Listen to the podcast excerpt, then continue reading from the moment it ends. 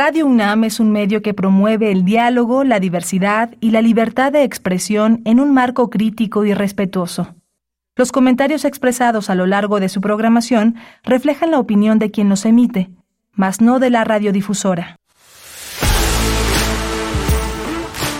Radio UNAM presenta Prisma RU. Una mirada universitaria sobre los acontecimientos actuales. Prisma RU. Relatamos al mundo.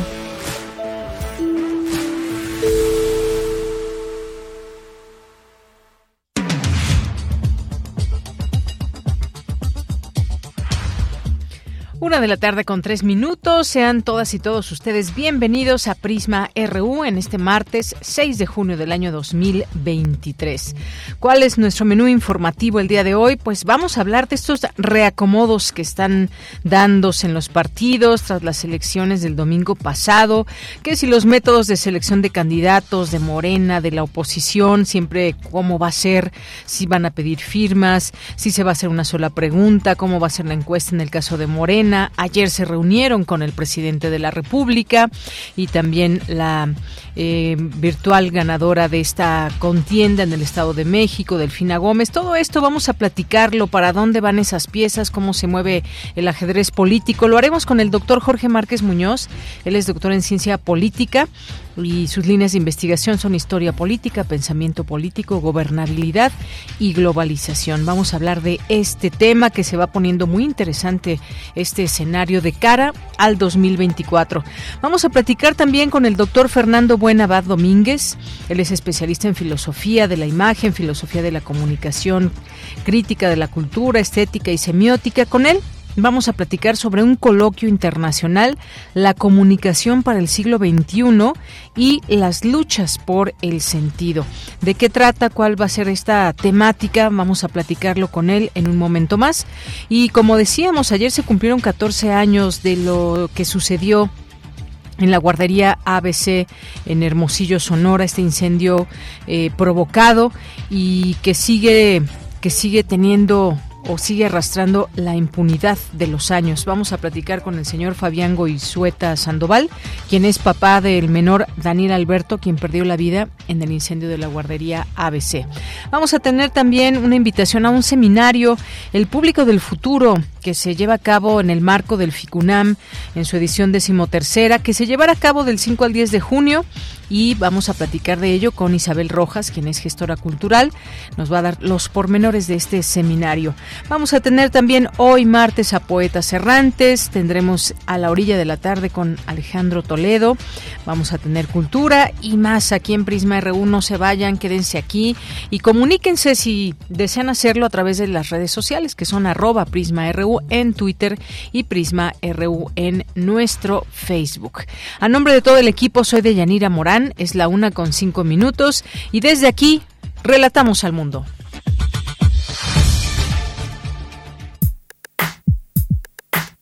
Relatamos al mundo. Relatamos al mundo.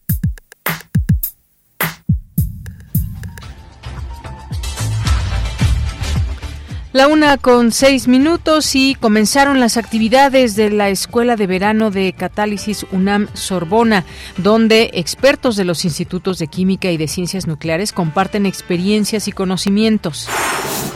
América Latina y el Caribe, la segunda región con más, eh, con mayores riesgos de desastres naturales en el mundo, con lo cual también se pone en riesgo el desarrollo y bienestar social, detalló María del Carmen Casas Ratia, directora de la Escuela Nacional de Trabajo Social de la UNAM. La militarización es la tendencia predominante en América Latina, advierte Paulina Barrera, académica del Instituto de Investigaciones Jurídicas.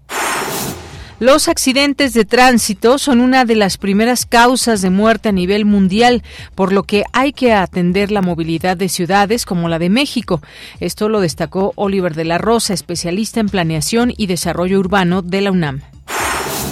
En la información nacional, luego de dos semanas, el semáforo de alerta volcánica por actividad del Popocatépetl retrocedió, a nivel de amarillo fase 2.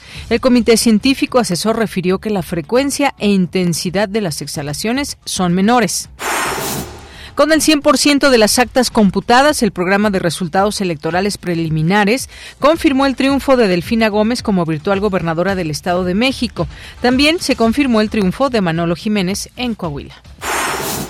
Hace unos minutos, Mario Delgado, líder nacional de Morena, ofreció una conferencia de prensa. Habló de los resultados de la elección en el Estado de México.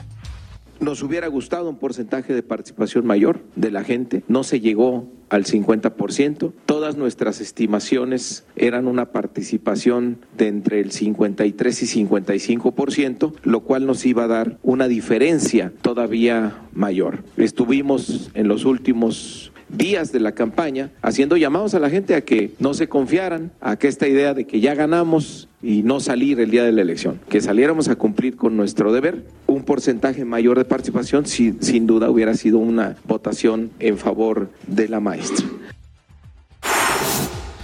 En más información, el presidente Andrés Manuel López Obrador garantizó que no inclinará la balanza en favor de ningún aspirante de su partido a la presidencia de la República. Informó que la reunión con gobernadoras, gobernadores y funcionarios del gobierno fue para celebrar el triunfo de Delfina Gómez.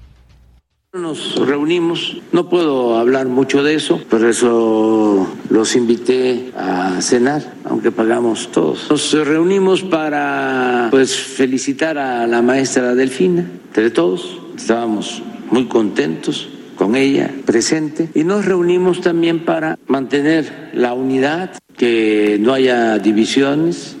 Vamos muy bien, estamos bien y de buenas, pero pues ya no puedo hablar más sobre el tema.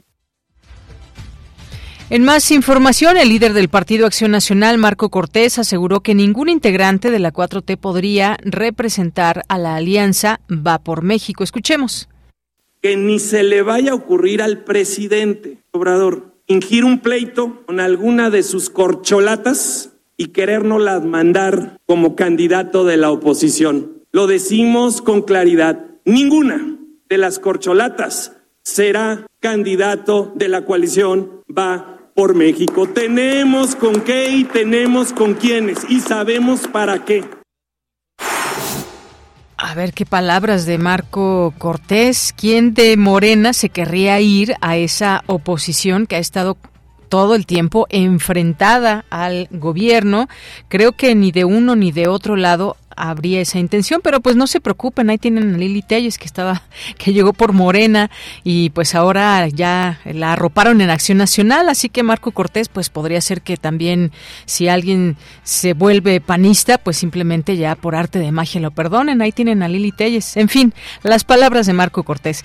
En la información internacional, la destrucción parcial de la represa de Kayovka en el sur de Ucrania, en, de la que Moscú y Kiev se acusan mutuamente, provocó inundaciones en una veintena de localidades y obligó a evacuar a miles de personas. Hoy en la UNAM, ¿qué hacer? ¿Qué escuchar? ¿Y a dónde ir?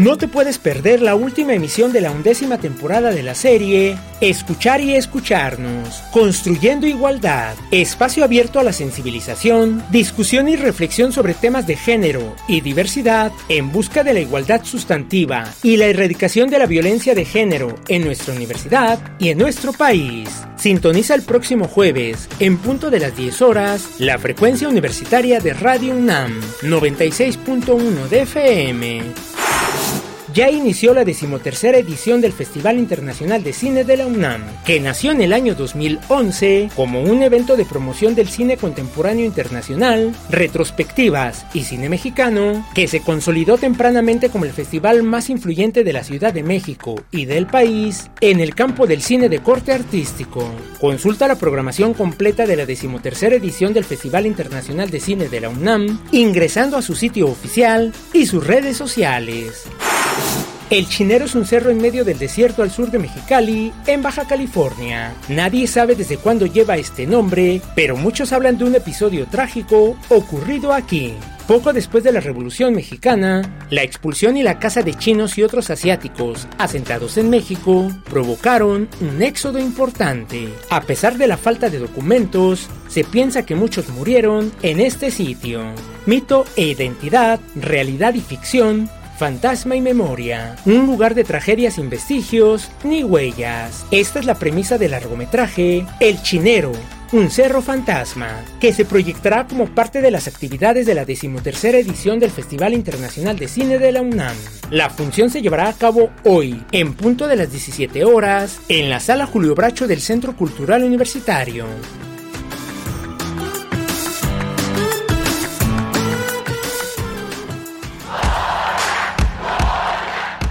Campus RU.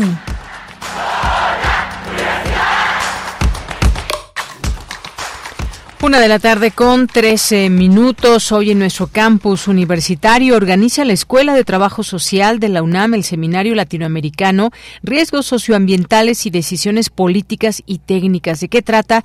Nos enlazamos con mi compañera Virginia Sánchez que nos tiene la información. Vicky, adelante, muy buenas tardes. Hola, ¿qué tal, Deya? Muy buenas tardes a ti y al auditorio de Prisma RU. Según la Oficina de Asuntos Humanitarios de las Naciones Unidas, América Latina y el Caribe es la segunda región con mayores riesgos de desastres naturales en el mundo, lo cual también pone en riesgo el desarrollo y bienestar social en esta región. De tal manera que la prevención de desastres es reconocido por las Naciones Unidas como un fenómeno que reclama el diseño e implementación de políticas públicas al respecto. Sin embargo, al hacer una revisión global se ha observado que la prevención de desastres responde en la mayoría de los casos a criterios de protección civil que aunque este constituye un elemento clave en el proceso no lo es todo. Así lo señaló María del Carmen Casarratia, directora de la Escuela Nacional de Trabajo Social, al inaugurar el Seminario Latinoamericano Riesgos Socioambientales y Decisiones Políticas y Técnicas, donde en ese sentido destacó la importancia de este seminario y la intervención del trabajo social. Escuchemos lo que dice bajo el entendido que es nuestro deber como academia propiciar que cualquier diseño y ejecución de política pública sobre estos temas tengan como base una plataforma conformada por tres ejes que visualizamos importantes. El cumplimiento irrestricto de los derechos humanos, la inclusión de las y los pobladores entendidos como sujetos sociales, así como una participación articulada. En consecuencia, la planificación y el replanteamiento de las políticas públicas con sentido social debe ser necesariamente consensuada, una tarea donde las y los profesionales de trabajo social tenemos un largo camino andado, pero también por recorrer. Es de especial relevancia su participación justo para vincular los esfuerzos gubernamentales con las necesidades de la sociedad a fin de generar diagnósticos y líneas de investigación centradas en las personas como sujetos de derecho. De tal manera que también anunció para atender estos retos, sumarán recursos y talento para documentar e intercambiar conocimientos desde la investigación, la academia y la docencia. Escuchemos lo que dijo también. Que definan también y que integren hallazgos en torno de los riesgos socioambientales y su configuración en las agendas y proyectos de investigación académica, así como sus implicaciones en las políticas públicas en la materia, lo mismo en los países de Latinoamérica que del Caribe, con base en el análisis de los procesos técnico-políticos. Y bueno, pues esto es lo que se escuchó en la inauguración del Seminario Latinoamericano Riesgos Socioambientales y Decisiones Políticas y Técnicas, el cual se puede seguir en el canal de YouTube y en la página de Facebook Live de la Escuela Nacional de Trabajo Social. De ella, esta es la información. Vicky, muchas gracias y buenas tardes. Buenas tardes. Vamos ahora con Cindy Pérez Ramírez. Advierten especialistas de la concentración de poder que existe en la militarización. Cuéntanos, Cindy, buenas tardes. Deyanira, muy buenas tardes. Es un gusto saludarte. En el marco del seminario permanente organizado por el Instituto de Investigaciones Jurídicas de la UNAM, Reformas Electorales y, y Democracia 2023, se llevó a cabo la sesión Concentración de Poder en América Latina. En ella, Paulina Barrera, académica del Instituto de Investigaciones Jurídicas, señaló que la militarización, proceso en el cual ideas, actitudes y prácticas sociales a las que se adhiere el militarismo se expanden a un mayor número de espacios, es una de las tendencias en la región latinoamericana.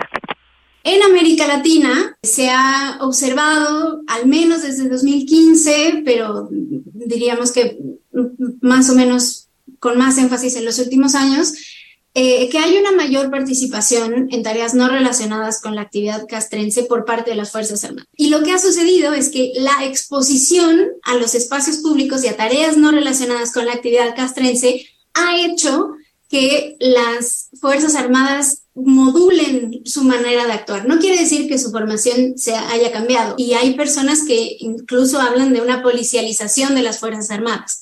La especialista mencionó además que la mayor presencia en tareas de seguridad se relaciona con una participación política institucional.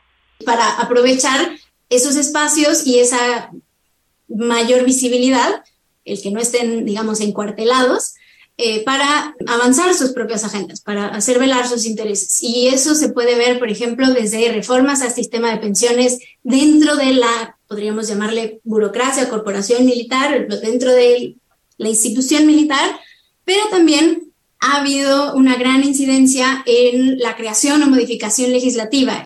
Incluso no estando en el espacio del Congreso, digamos, no teniendo un cargo de representación eh, electiva, el ejército está incidiendo en la creación y modificación legislativa.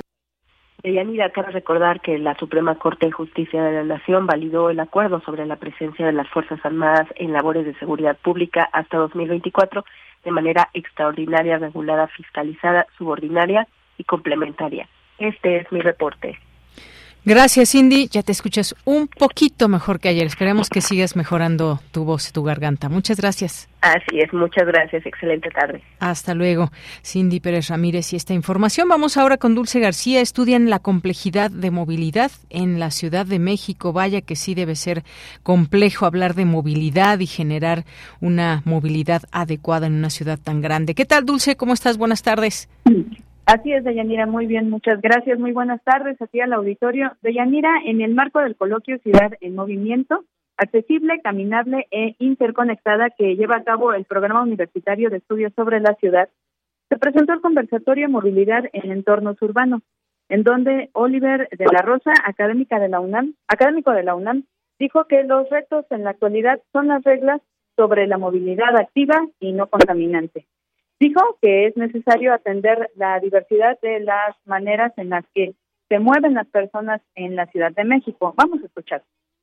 Por otro lado, tenemos una infraestructura vial que fue planeada desde siglos anteriores que está pues privilegiando ciertos grupos, ¿no? Este, específicamente pues el automóvil y no está diseñada para las bicis, para los monopatines, para los boom, que ya después hablaré de ellos. Y pues todo eso está fragmentado entonces no hay una visión holística que incluya todas estas variables y pues que incluya también la equidad de derechos de cada grupo en la vialidad para que ésta sea sana y segura y pues de todas formas eh, se, pueda lograr un derecho de, hacer ciudad, ¿no?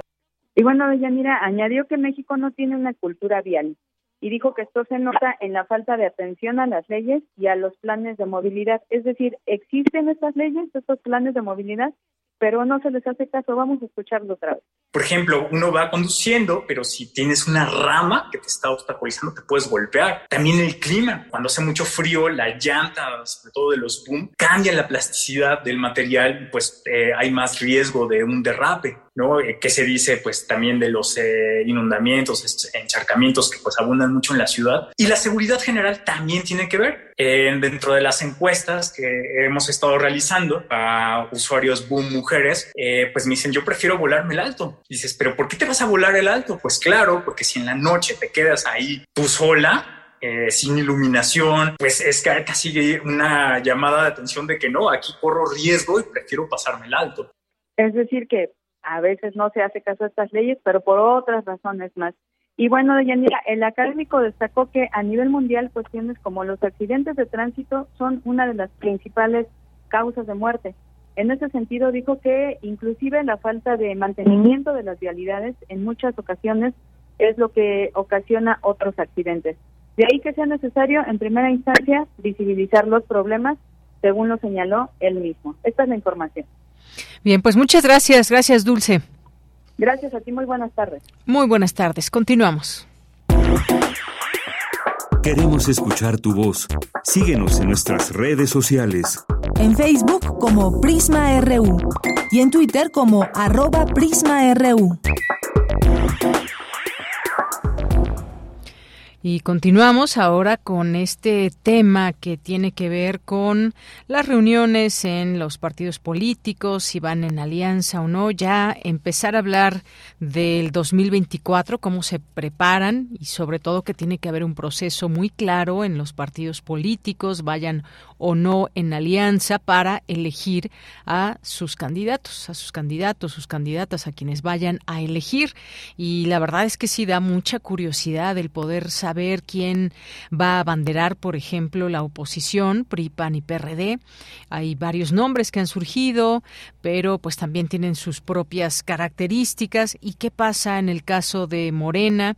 También hay las llamadas corcholatas que están teniendo pues ciertas fricciones de pronto se puede se puede ver si Marcelo Ebrard iba a presentar hoy una propuesta para conocer cómo se iba a llevar a cabo el método para elegir a candidato o candidata desde ayer que lo presentaría. Finalmente no lo hizo. El presidente se reúne con gobernadores gente del gabinete y también las corcholatas para eh, pues ir hablando del tema aunque señaló que se reunieron para felicitar básicamente a Delfina Gómez en el, por el Estado de México que ganó este estado y pues están de fiesta porque es, va a ser la primera vez que gobierna una mujer y por primera vez no va a gobernar el PRI. Vamos a hablar de estos temas, ya está en la línea telefónica el doctor Jorge Márquez Muñoz, es doctor en ciencia política, maestro en estudios políticos y sociales y sus líneas de investigación, historia política, pensamiento político, gobernabilidad y globalización.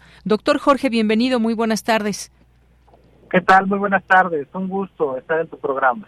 Gracias, doctor. Pues, ¿cómo ve estas piezas que se van moviendo en torno a lo que ya está sucediendo, ya después de estas elecciones importantes que se celebraron el pasado domingo y ya se empieza a hablar pues de cómo se va a elegir candidatos, candidatas eh, para la presidencia de la República, que pues sabemos que todavía todavía ni siquiera empiezan los tiempos electorales, pero ya esto se comienza a ver. ¿Qué le ha parecido pues todo este movimiento entre que el presidente se reúne ayer con gobernadores, pero también quienes tienen intención de quedarse con una candidatura, declaraciones de los partidos PRI, PAN y PRD? ¿Qué le ha parecido todo este escenario?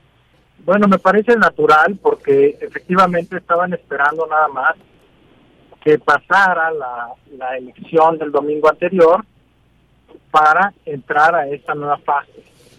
Ahora, es, es, eh, es natural dados los tiempos, pero no es tan natural de acuerdo a nuestro, a nuestro propio sistema político, porque eh, la ley electoral, como sabemos, marca tiempos realmente esto debiera estarse discutiendo a partir de septiembre, pero pues dado que vivimos durante todo ese sexenio campañas permanentes eh, y, vivimos todo el tiempo como si estuviéramos en elecciones una tras otra, pues me parece normal que dado este contexto político, más no legal, pues haya habido todo este movimiento.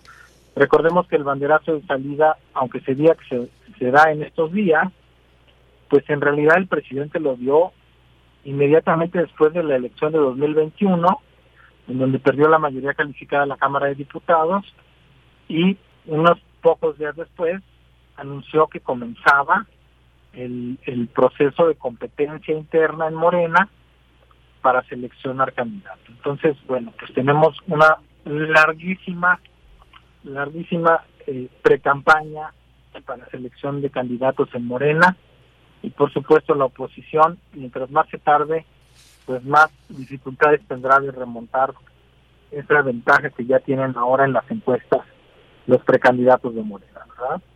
Así es. Y bueno, si hablamos, ahora vamos a centrarnos primero en el caso de Morena. Sabemos ya de estos nombres que eh, pues suenan y que tienen la intención de quedarse con la candidatura, que podemos nombrar, por supuesto, a Claudia Sheinbaum, a Marcelo Ebrard, a Ricardo Monreal, em, también tenemos por ahí a Dan Augusto López y se habla incluso de eh, Gerardo Fernández Noroña. ¿Cómo, pues, cómo ve, cómo se han movido ahí las piezas? Mucha gente tiene esta impresión de que se ha favorecido a la jefa de gobierno actual. Hay quien, eh, eh, pues, ve que ya hay una cierta inconformidad por parte de Marcelo Ebrard porque se quiere, pues, de alguna forma imponer a la candidata. ¿Qué es lo que usted ve específicamente en el caso de Morena y que también el papel que juega Mario Delgado como dirigente nacional. Bueno, está también Manuel Velasco. ah, es verdad. Se ha sumado también a, esta... Se ha sumado recientemente. Larga lista de precandidatos de, del oficialismo, por así decir, porque pues no son de Morena ni, ni Fernández Noroña ni Manuel Velasco, pero ahí están apuntados para ser los candidatos del, del López Obradorismo, ¿no? Todos, todos ellos tienen como bandera común pues el hecho de que, buscan montarse sobre el, sobre el capital político, sobre la imagen del presidente y bueno, pues quieren justamente eh, conseguir la candidatura a través de un discurso de continuidad, ¿no? Que es seguiremos con la cuarta transformación. Ahora yo yo lo que veo es que efectivamente, pues sí, si uno si uno va al análisis de medios, eh, si uno va a declaraciones del propio presidente, pues sí hay, como dice Marcelo Ebrard, no hay cancha pareja. O sea, si hay una, si hay un intento por posicionar a, Claudia Sheinbaum, y quizás porque sea también la que cuenta con mayores recursos de las corcholatas, pues digo, ella es jefa de gobierno, los dos de ellos son secretarios de Estado, bueno, pues la Cancillería no tiene ni de lejos la cantidad de, recursos para comunicación social que tiene la, jefatura de la Ciudad de México, ni tampoco la Secretaría de Gobernación tiene ni de lejos esos recursos. Entonces, bueno, eso eso explicaría un poco por qué Sheinbaum es tan dominante en la en la en, el terreno mediático y, y después, bueno, pues este, sí sí hay una cierta preferencia, al menos implícita. Recordemos que todo esto es a nivel los símbolos y a nivel de la interpretación, porque nunca nunca ha dicho el presidente prefiero a Sheinbaum por encima de todos los demás, ni lo dirá de momento, pero sí parece inclinarse bastante hacia esa, hacia esa opción, ¿no? Eh, siempre quedando la duda, porque dado que Morena es un partido en donde es tan dominante la figura de López Obrador, siempre quedará la duda de si a pesar de la popularidad y si a pesar de todos los, los miles de millones de pesos que se han gastado en posicionar a Sheinbaum, a pesar de las declaraciones, etcétera, etcétera, de todas las encuestas, las compradas, las no compradas, todo esto, a pesar de esto, de todas maneras, el elector último de Morena se llama López Obrador, porque él tiene todavía una gran capacidad de movilización, más aún dentro del partido, y tiene una gran cantidad de liderazgos del partido que le van a hacer caso a él. Entonces siempre queda la duda de que él pueda elegir a alguien diferente y este y, por otro lado bueno pues hay otra duda no a, alguien poderoso como el presidente López Obrador pues tampoco le debe gustar que se le que se le quiera imponer a alguien. Y en ocasiones eso es lo que está interpretado en torno a la candidatura de Sheinbaum. O sea soy tan popular no tienes alternativa, es lo que pareciera decirle al presidente, y el presidente siempre tiene alternativa, porque él tiene, hasta antes de que decida el candidato, él tiene la última palabra. Bien, pues sí, ya veremos qué sucede. En cuanto a Manuel Velasco, siento que se le ubica más, mucho más con el con el Partido Verde, no se le ubica tampoco como tan de izquierda, pero sí ha tenido una cercanía, por supuesto, con el presidente, con Morena, y ya veremos eh, qué papel se juega en todo esto, porque sí, ya es un nombre más que, que suena ahí para... Eh, que quiere o tiene intenciones de ser candidato, que se ve difícil con respecto a, otros eh, que están mucho más cerca de este proceso, pero ya lo iremos viendo, eh, doctor. Y por la otra, hoy el presidente dice que no inclinará la balanza hacia ningún lado, garantizó ante los aspirantes de su partido a sucederlo y ante la cúpula morenista que no inclinará la balanza en favor de ninguno de quienes buscarán ser abanderado o abanderada de Morena a la presidencia de la República. Esto es algo de que también se comenta, muy importante mencionarlo, pero pues decía usted se ha visto cierta simpatía hacia hacia Claudia Sheinbaum. Importante que lo diga y, e importante será aún más que se respeten eh, las formas, porque si no puede haber un, rompimiento ahí en Morena.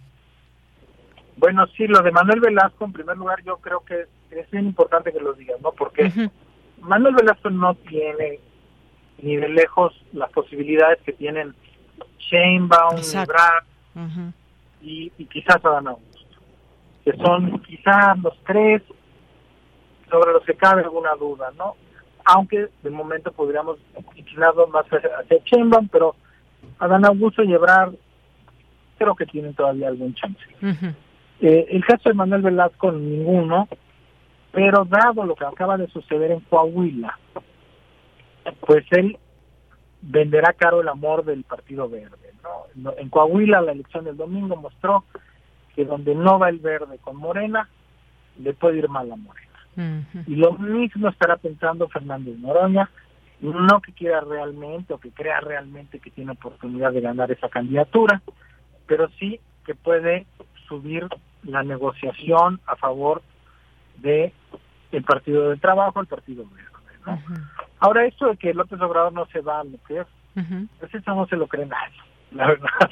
y, los que menos se lo creen son los propios morenistas que han visto cómo él interviene en el partido, cómo él hace guiños, cómo él decide quién está y quién no está, eh, cómo, cómo, cómo expulsan a gente incluso del círculo cercano y la, y la defenestran para siempre, les generan ahí, les aplican el ostracismo, eh, favorecen de pronto a otros que, que no estaban en el radar y, y, todo eso es, es, es el presidente. El que jaloneo político, así es.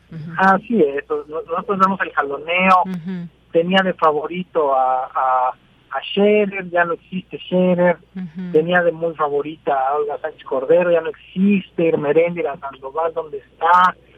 Eh, entonces, ahí él, él va decidiendo, él usa la guillotina cuando quiere, él influye a los nuevos.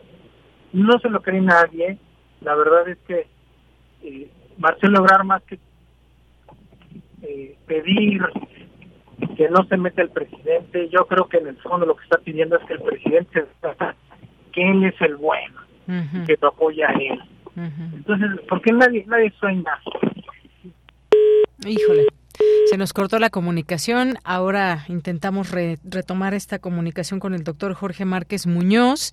Ya estábamos terminando ahí con ese tema de Morena y será también muy interesante platicar con él sobre el caso de la oposición y qué está pasando también al interior de esta eh, alianza PRI-PAN-PRD, porque de pronto, pues sí han tenido sus momentos de quiebre también. Ya no, ya no quiero ir, ya no quiero ir contigo. ¿Quién va a elegir los, los candidatos? En fin, ahora después del triunfo que tuvieron allá en Coahuila han declarado los tres en distintos momentos, los líderes de, partidos, que van a ir unidos y que de eso no quepa ninguna duda. Pero de pronto escuchamos ahí algunas cosas que dijo eh, Marco Cortés y bueno, pues hablar de ese tema también será muy interesante, si se van a pelear o qué va a pasar o, o qué está pasando también con todas estas intenciones, la forma de elegirlo, que si lo van a hacer este mes, cuándo se va a llevar a cabo todas estas discusiones que son muy necesarias y en donde también, pues yo supongo que mucha gente que confía en ellos les pedirá esta transparencia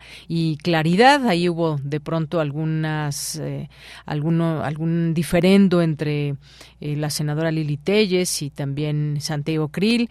Bueno, no, me dicen que no, no, no entra la llamada ya con el doctor.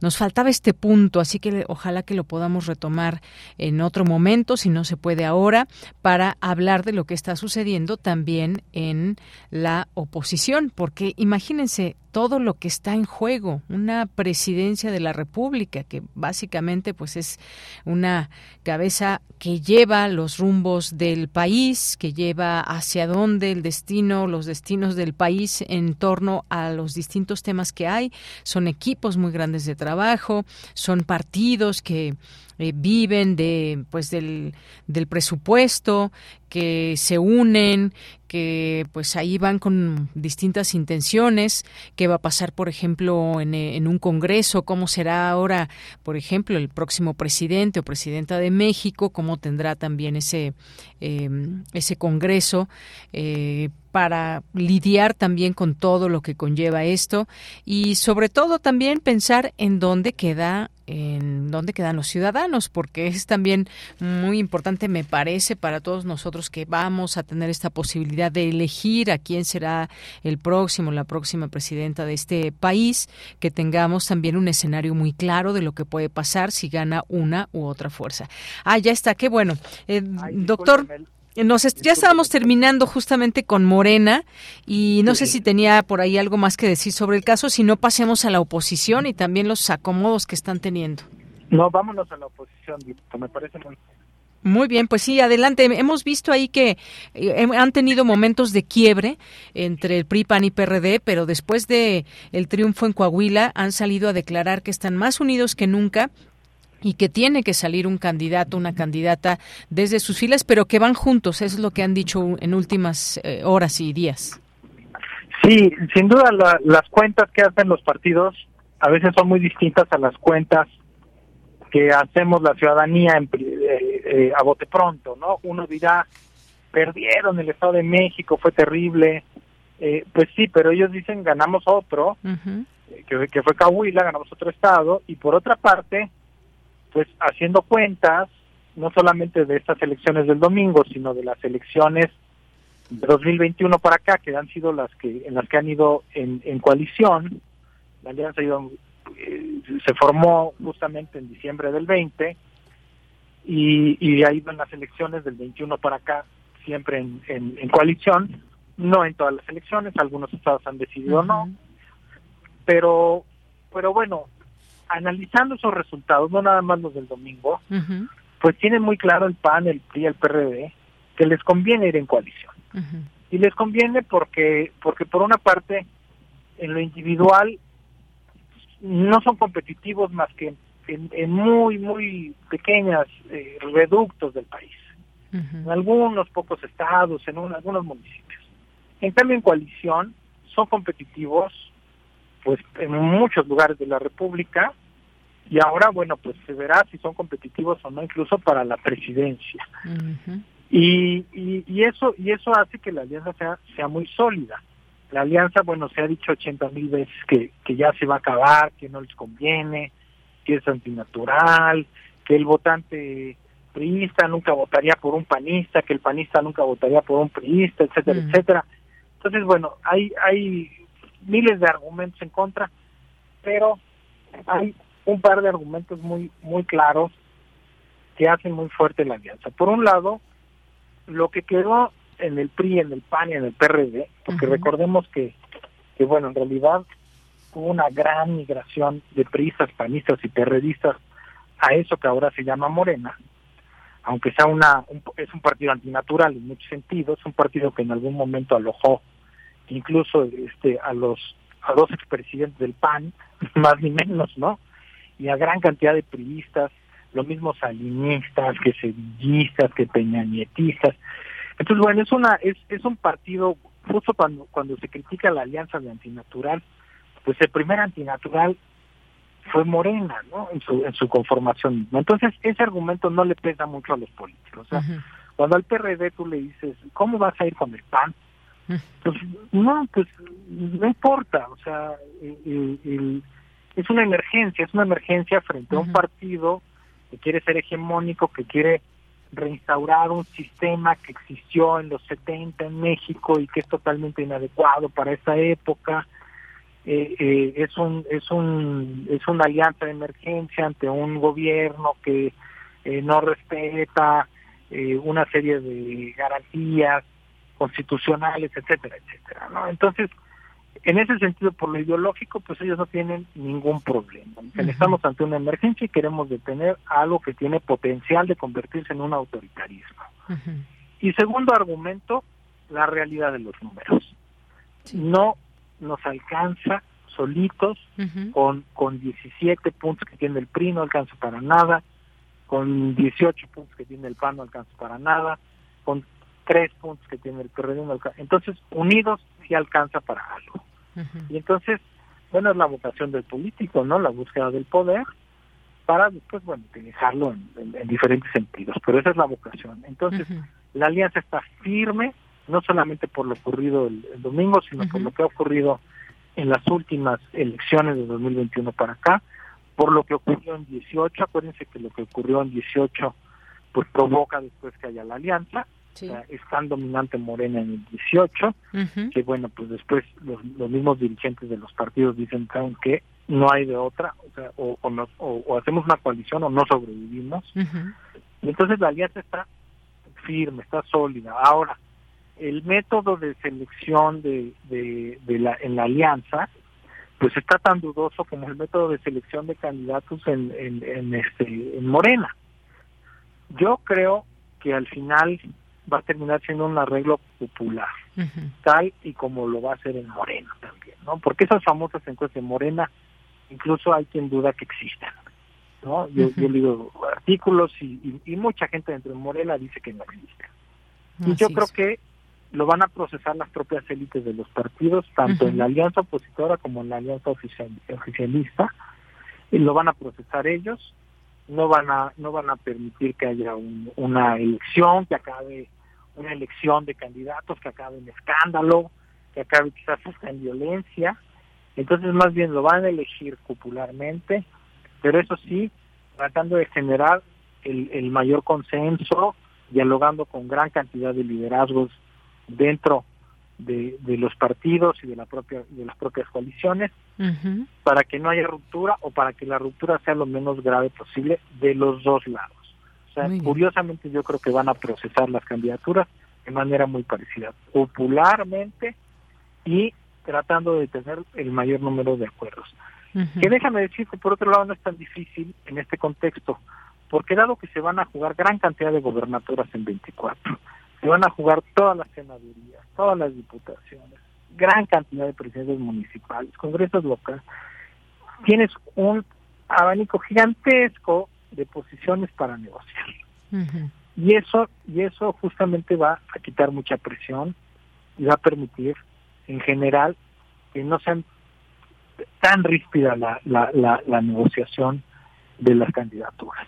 Son muchísimas candidaturas que se juegan en 24 y eso sí que va a ayudar muchísimo a que no a que no no, no se vuelva este que no se convierta en un conflicto grave. Conflicto siempre va a haber, ¿no? Pero no creo que vaya a ser un conflicto grave. Muy bien, doctor, pues eh, hasta aquí dejamos esta conversación. Ojalá que podamos seguir en otro momento, porque se hablaba mucho también de si Marcelo Ebrard se iría a otro partido, si rompería con Morena o no. Muchos rumores de que si hubiera Movimiento Ciudadano, que por cierto, Movimiento Ciudadano dice que no va con esa alianza de PRIPAN y PRD cuando pensábamos que sí. Varias cosas que falta comentar, pero ya lo haremos en otro momento si nos lo permite, doctor. Qué amable, claro que sí, yo estoy, yo estoy atento a su comunicación. Bueno, pues muchas gracias. Hasta luego. Hasta luego. Muy buenas tardes al doctor Jorge Márquez Muñoz, doctor en Ciencia Política, investigador de la Facultad de Ciencias Políticas y Sociales de la UNAM. Continuamos. Tu opinión es muy importante. Escríbenos al correo electrónico prisma.radiounam@gmail.com. Bien, continuamos. Ya está en la línea telefónica el doctor Fernando Buenabad Domínguez, especialista en filosofía de la imagen, filosofía de la comunicación, crítica de la cultura, estética y semiótica. Es director de cine egresado de New York University, licenciado en ciencias de la comunicación, máster en filosofía política y doctor en filosofía. Es profesor de la Universidad Nacional de Avellaneda y profesor de la Universidad Nacional de Lanús. ¿Qué tal, doctor? Bienvenido. Buenas tardes. ¿Cómo le va? buenas tardes, gracias por la llamada. Gracias, doctor. Pues eh, invítenos a este coloquio internacional, la comunicación para el siglo XXI y las luchas por el sentido que se llevará a cabo a partir de mañana. Pues sí, abierta la invitación, la convocatoria para, para usted y para todos los oyentes. Es una iniciativa que con el Centro de Investigación y Docencia Económica y la Universidad Nacional de la NUS de Argentina hemos venido madurando para poder crear un espacio de reflexión, de, de análisis crítico y principalmente de propuesta sobre lo que consideramos que es un problema continental hoy por hoy que está abarcando todas las esferas de la de la vida en comunidad este, en, lo que llamamos hoy la patria grande no y eso es básicamente el tema de la comunicación al que consideramos hoy por hoy una de las debilidades políticas más grandes de los proyectos progresistas y, y humanistas de América Latina. Y con esta con esta perspectiva de análisis y de propuesta eh, eh, en las en las instalaciones del CIBE, del Centro de Investigación Económica, eh, y a través de sus redes de internet, su página web, etcétera, transmitiremos este, este encuentro, este coloquio, que, que pues que tiene las voces de algunos de los periodistas más reputados de América Latina, este, entre otros, y se lo digo muy en particular, la propia periodista Estela Caloni, que es una decana del periodismo en toda todo el continente, el propio profesor Atilio Borón, que es otro referente de la sociología, en fin, eh, una serie de nombres que, que, hacen la nómina de este encuentro para, para eso, aportarle experiencia, aportarle perspectiva y, repito, aportarle al análisis una, una noción de, qué hacer en, a esta hora. ¿no? Tenemos comunes denominadores muy serios en la problemática comunicacional desde Argentina hasta México.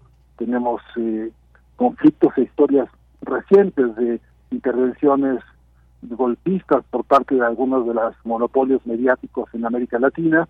Tenemos experiencias amargas contra las democracias y, a, contrapelo de eso tenemos documentos internacionales que avisoraban este escenario desde 1980. El propio informe McBride había dicho la concentración monopólica de medios de comunicación es una amenaza contra las democracias. Pues solo tenemos en el menú de la historia contemporánea y ese será el tema eh, digamos, uno de los temas eh, en el corazón de este coloquio. Claro, pues sí, temas muy interesantes. Ahí vamos a dejar esta información en nuestras redes sociales para quien se interese lo pueda lo pueda seguir. El problema de la comunicación en la actualidad y las luchas por el sentido. Estarán periodistas, investigadores. Otro tema, los retos de la comunicación y el informe McBride, la concentración mediática. Eh, también, pues el 8 de junio, por ejemplo, bulos informáticos, narrativas y noticias falsas, el poder de las corporaciones comunicaciones comunicacionales. Muy interesante todo esto, cómo surgen todos estos mensajes, cómo se posicionan, cuál es el papel de los medios de comunicación en momentos tan importantes, por ejemplo, como una pandemia, como elecciones en tal o cual país, qué intereses se mueven en el mundo que también quieren preservar cierta información para tal o cual país. Todo esto se va a discutir. ¿Quiénes son entre estos? ¿Cuáles son los perfiles que van a tener como invitados, doctor? Además de usted, por supuesto puesto?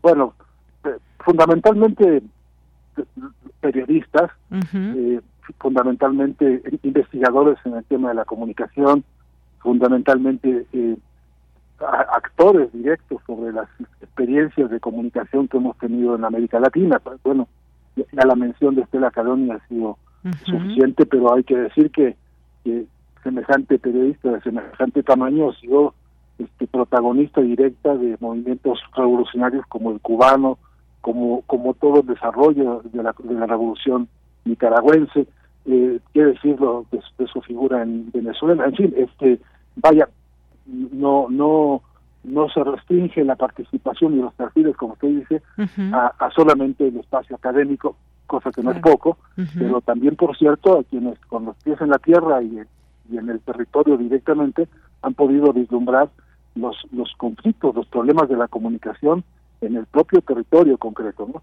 Eh, ahora mismo tenemos, eh, por ejemplo, eh, a compañeros que han participado en medios de comunicación alternativos y comunitarios en toda la región y que saben lo que está representando la alianza, por ejemplo, entre monopolios mediáticos y, y, lo que llamamos hoy mafias judiciales, ¿no? El lawfare que está actuando de manera absolutamente indiscriminada en, la región y que está directamente sustituyendo a las democracias en algunos países. De modo que los perfiles son multidisciplinarios, los perfiles son eh, eso, de amplitud y de riqueza para, para poder tener un panorama lo más concreto posible, pero también para poder entrar a la zona dura, a la zona difícil, qué hacemos, ¿no? Y cómo hacemos. Este, en este momento en el que nuestros países todos están siendo testimonios, están, están siendo testigos de cómo se silencia a los pueblos, cómo se tergiversa la información, cómo las fake news están destruyendo a, a, personas, a, a prestigios de, de, líderes importantes como el presidente Lula da Silva ahora, ¿no? Que ha vivido antes, durante y después de sus mandatos agresiones extraordinariamente injustas, en fin, eh, le decía la parte dura que, es, que implica meternos al problema de la disputa por el sentido y después cómo intervenir, ¿no? Para, para verdaderamente tener una, un proyecto de comunicación en democracia y un proyecto de democracia en la comunicación. Claro, pues sí, muy interesante todo esto que nos platica. Aquí puedo leer, por ejemplo, eh, que vendrán representantes, por ejemplo, de Le Monde Diplomatique, eh, presidenta de Telesur, eh, del CIDE, por supuesto, del PUEX también, personas de otros lugares, también de otros países, de aquí del periódico La Jornada, también, pues decíamos, de la Universidad, como usted, Nacional de la NUSA Argentina, eh, de Cuba Debate, de la UAM, por ejemplo, Coajimalpa, en fin, una gran riqueza de, eh, pues de, comunicación que se va a dar aquí en este encuentro de aristas, de donde se mira también todos estos temas que se reúnen con este título, la comunicación para el siglo XXI y las luchas por el sentido. Es ahora es presencial, se puede seguir también en línea, doctor. Ambas cosas, sí, habrá digamos, espacios en los que habrá presencialidad y también eh, a, distancia se podrá ver y, algunos de los invitados participarán también a distancia este, eh, con, con, la vocación, le repito, de que desde las distintas experiencias, por ejemplo, Geraldina Corozzi desde Roma nos va a contar las experiencias que está teniendo Europa hoy en esto, que por cierto tiene grandes sincronías con lo que está pasando en América Latina. Eh, y en fin, la idea es que esta, este este conjunto rico y amplio de expertos en, el tema y contribuyan para crear lo que pensamos va a ser una estrategia importante, porque una parte del problema que se nos ha presentado es la formación de las nuevas generaciones en el campo de la comunicación y el periodismo. Y por eso este coloquio es un poco una antesala este, y una, una copia de experiencias y de voces para el lanzamiento del diplomado en comunicación que el propio CIDE este, propone para el muy corto plazo. Entonces, eh, es, una, es, es, un compendio de oportunidades muy interesantes que, a mi entender, y, creo que en el, consenso de los que participan en este, en este, en este coloquio, junto con los organizadores, eh, se trata de crear un, punto, una plataforma de reflexión cuyo, cuya fase quizá más interesante es el contexto también en el que se está dando. Muy bien. De modo que habrá como voces y ecos y resonancias muy, completas, muy completas eh, eh, en este encuentro. Así que bueno, la invitación está extendida y, y ojalá usted y, los oyentes puedan, este, acercarse y, tomar nota y, por supuesto aportar ideas también. Bueno, pues doctor, muchísimas gracias. Gracias por esta invitación que nos hace. repito que está en nuestras redes sociales también. Gracias por su participación el día de hoy. No, hombre, agradecido soy yo, le mando un gran abrazo. Igualmente, hasta luego. Fue el doctor Fernando Buenabad Domínguez. Continuamos. Tu opinión es muy importante. Escríbenos al correo electrónico prisma.radiounam@gmail.com.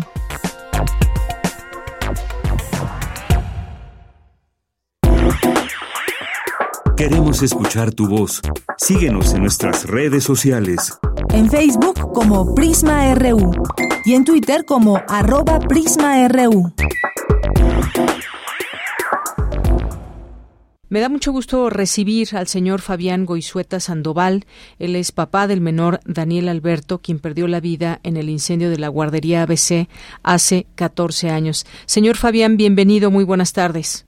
Hola, ¿qué tal? Buenas tardes. Muchas gracias por recibirnos. Aquí estamos a la orden. Gracias, señor. Pues quisiéramos eh, conocer de su propia voz, usted que está con otros padres de familia ya aquí en la Ciudad de México para entrevistarse con abogados, ¿qué ha pasado en estos 14 años en resumen? ¿Por qué se sigue hablando de impunidad, señor? Precisamente porque ha habido pura impunidad, pura, pura palabras que se las lleva el viento.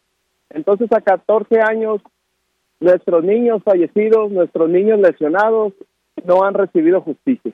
En síntesis, eso, eso es lo que le puedo comentar. Simple y sencillamente, a las autoridades no les interesa el caso, tanto del partido que sea, es lo mismo. 14 años de impunidad, 14 años de falta de justicia. Ayer habló al respecto el subsecretario Alejandro Encinas, refiriéndose a que se han eh, pues dado los apoyos suficientes, en que se han eh, dado las garantías para que se haga eh, justicia en este sentido. ¿Qué nos puede decir? Es una vergüenza lo que hicieron ayer. Parecía un corte de caja, porque nomás hablaron de dinero que se ha gastado. Claro que se ha gastado dinero. Hay niños lesionados eh, hay niños eh, amputados de sus dedos, hay niños que llevan 10, 20 cirugías y toda la vida van a recibir cirugías, claro que va a haber gas, pero si se fijan, no hablaron precisamente de justicia, no hablaron de la no repetición, no, no hablaron de que han muerto 95 niños en guarderías desde el 2005 a la fecha, no han dicho eso. Entonces, ¿qué pasa? Que no ha llegado la justicia, que no ha habido una, una resolución para las familias correcta, digna. Nos han clasificado como familias de primero, segundo, hasta cinco, hasta cinco grados. Entonces, eso no se vale. Esto, los niños sufrieron, los niños lesionados sufrieron y van a seguir sufriendo toda su vida. Algunos de ellos ya van a cumplir 18 años y no hay nada, no hay un documento oficial que diga que a partir de esa edad, ya siendo adultos, van a seguir contando con los apoyos. Lo han dicho de palabra, pero en el documento oficial, por escrito, no lo han hecho. Entonces, por eso nosotros decimos que esto es 14 años de impunidad, 14 años que no ha llegado la justicia para nuestros niños fallecidos y para nuestros niños lesionados. Bien, señor, muchas gracias. Sí, de lo que habló Alejandro Encinas era de estas reparaciones a víctimas de la guardería, pero ¿qué hay en la parte judicial? Sabemos que hay personas que fueron detenidas en su momento, que otras más fueron liberadas y que también, pues, digamos, a las personas que también tendrían algún tipo de responsabilidad simplemente se les se les dejó libres. ¿Qué, qué nos puede decir de esta parte? ¿Quiénes están? ¿Cuántas personas están hoy en la cárcel y cuántas personas, digamos, digamos, pues no han tenido, no han tenido ningún seguimiento? En primer lugar, quiero hacer énfasis que eh, licenciado Encinas no nos recibe, no nos atiende y tenemos documentos donde se le pide eh, citas, donde se le pide reunión y simple y sencillamente no hay alguien que, que, que nos atienda. Tenemos no, no les sabría decir ahorita cuántos documentos tenemos pidiéndole cita, pidiéndole reuniones y no, no le interesa al señor. Cuando ellos llegaron dijeron que eran, que eran otros, que, que, que las cosas iban a cambiar y sí, sí cambiaron, pero cambiaron para peor, por, porque por lo menos los otros partidos no nos, no se comprometían a nada. Les más, ni nos recibían. Y estos nos reciben y se comprometen, pero no cumplen. Entonces, si lo ponemos en una balanza, ¿qué será peor? Número dos, sí, hubo gente eh, que en su momento se aprendieron, duraron este, unos días o unas horas y simple y sencillamente este, quedaron libres. ¿Qué ha pasado en esos 14 años? Pues beneficio para los culpables. ¿Por qué? Porque se, se, se, se bajó la, este, se bajó la pena que tenían ellos. Si, por ejemplo, alguien tenía 14 años, se le redujo a 10. Si alguien tenía 10, se le redujo a 7. Pero en realidad no hay ni un procesado en la cárcel y simple y sencillamente ya están señaladas las personas y tienen eh, los años de condena, pero simple y sencillamente no hay una autoridad que mande que mande por ellos y que los encarcel. Entonces, por eso seguimos diciendo 14 años de impunidad. Y, y la vergüenza de ayer, que hacen conta, eh, una contabilización eh, de dinero, como si el dinero fuera más importante. Entonces, la verdad, en mi opinión y en algunos padres que estamos acá en la Ciudad de México, es una vergüenza que, que siendo un día que es, nos hablen de dinero. ¿Y la justicia cuándo? Bien, señor, pues muchas gracias por estos comentarios que nos hace. Como bien dice, no hay ningún procesado en la cárcel. ¿Con quién se van a reunir hoy? ¿Qué seguimiento se va a dar pues de cara al futuro? Porque ustedes no van a quitar el dedo del renglón hasta intentar o seguir intentando esta justicia. Hoy tenemos una reunión a la, a la entre una y media y dos. No sabemos con quién nos vamos a reunir porque ese, esa es otra de las situaciones. Nosotros siempre pedimos reuniones por de, varios departamentos, varias este, dependencias y al, y al llegar nos mandan con el secretario, el secretario, el secretario, el secretario. Entonces, la verdad no sé con quién nos vamos a reunir. Se pidió una reunión con la con la Suprema Corte porque resulta que ayer estuvimos este, manifestándonos y poniendo las cruces que la semana pasada nos quitaron gente sin escrúpulos, gente totalmente este pues no hay ni, ni, ni las palabras como decir a la gente que, que nos arrancó las cruces de nuestros hijos fallecidos con los nombres y, y lo usa como defensa política, como pues como lo peor, lo peor porque no no hay palabras para para describir esas personas que que se escudan en nuestras cruces de nuestros niños con temas políticos, o sea, qué vergüenza. Esto que menciona muy importante, sé que ya están volviendo a poner a este memorial ahí frente a la Suprema Corte, señor Fabián. Sí, así es, pusimos una cruz eh, de aproximadamente tres metros, simbolizando eh, pues el mismo tema de la guardería ABC que ha quedado impune a 14 años. Y en estos días se van a se van a hacer las otras cruces, nos las quitan y nos las volvemos a, a poner no podemos olvidar, no, no, como ser humano no podemos olvidar las tragedias que pasan y atentar contra los antimonumentos, pues es algo, es algo vergonzoso y más en este tema de la guardería ABC. Bien, pues señor Fabián, le agradezco mucho estas palabras que nos eh, que nos cuente en qué momento va todo esto y las acciones siguientes. Dejar constancia a través de su voz es importante para saber cómo se sienten, qué es lo que piensan. Usted, uno de los padres que están aquí hoy en la Ciudad de México, luego de ayer también, por supuesto, esta manifestación que hicieron ahí en las inmediaciones de lo que era esta guardería ABC en Hermosillo, Sonora. Pues muchas gracias, señor Fabián. No, muchas gracias a ustedes. Eh, estamos en contacto. En cuanto tengamos más información, con mucho gusto se lo compartimos. Le agradezco mucho y reciba un abrazo. Igualmente, igualmente ustedes también. Saludos a todos los radioescuchas. Gracias, hasta luego. Fue el señor Fabián Goizueta Sandoval, papá del menor Daniel Alberto, quien perdió la vida en el incendio de la guardería ABC en Sonora. Continuamos. Prisma RU. Relatamos al mundo.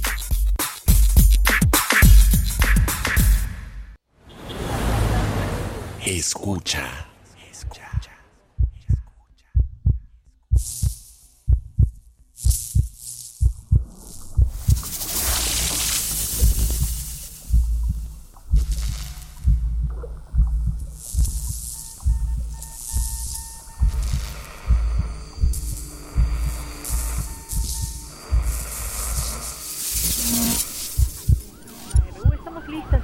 Para arrancar esta jornada informativa de 1 a 3 de la tarde a través de Radio UNAM en el 96.1.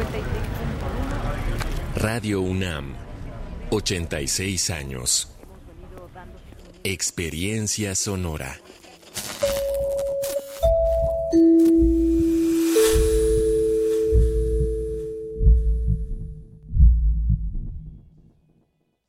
¿Por qué es valioso tramitar tu INE si cumpliste 18 años?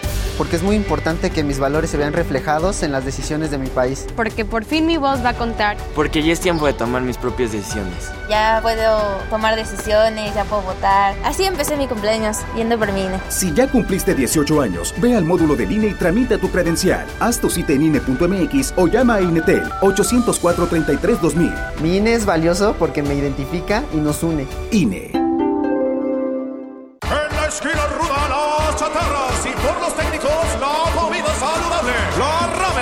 Una falta por exceso de sodio. El brócoli resiste por sus habilidades contra el cáncer. La dona enreda sus grasas saturadas contra las cuerdas y el pescado vence con sus proteínas y fósforo bueno para la cabeza y el cuerpo. Las papas fritas que incrementan la obesidad y la diabetes son vencidas por el maíz rico en vitaminas y nutrientes. Gana los alimentos saludables. Identifica los productos rudos por los sellos. Elige alimentos saludables. Secretaría de Gobernación. Gobierno de México. ¿Qué pasaría si perdieras tu INE? Perdería el derecho al voto. No existiría mi identidad. Perdería el derecho a la democracia. No podría hacer valer mi opinión. Sin mi INE no podría hacer nada porque me la piden en todos lados para todos los trámites.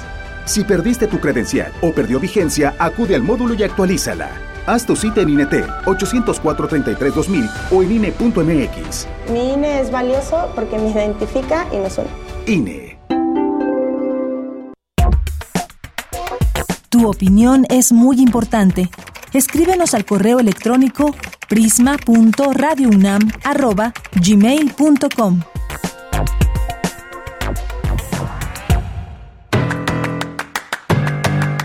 Mañana en la UNAM, ¿qué hacer? ¿Qué escuchar? ¿Y a dónde ir?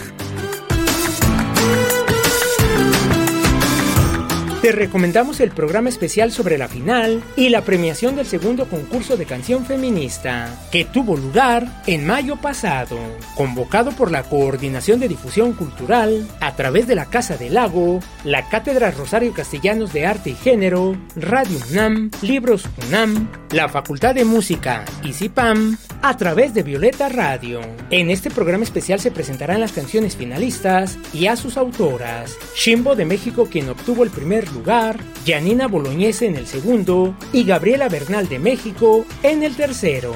El programa especial sobre la final y la premiación del segundo concurso de canción feminista se transmitirá mañana miércoles 7 de junio en punto de las 10.30 horas por el 96.1 de FM. El Palacio de la Autonomía de la UNAM te invita a visitar la exposición Vampiros, Arte, Historia, Mitos y Realidad.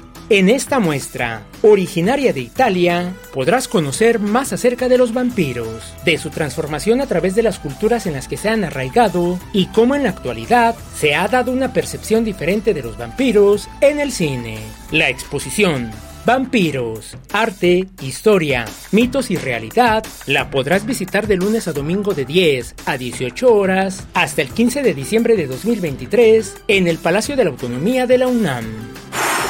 La Filmoteca de la UNAM organiza la presentación del Anuario Estadístico de Cine Mexicano 2022, La diversidad de nuestro cine que nos ofrece un panorama actualizado del quehacer cinematográfico nacional. La cita es el próximo viernes 9 de junio, en punto de las 17 horas, en la Casa Universitaria del Libro de la UNAM. La entrada es libre y el aforo limitado. Para Prisma RU, Daniel Olivares Aranda.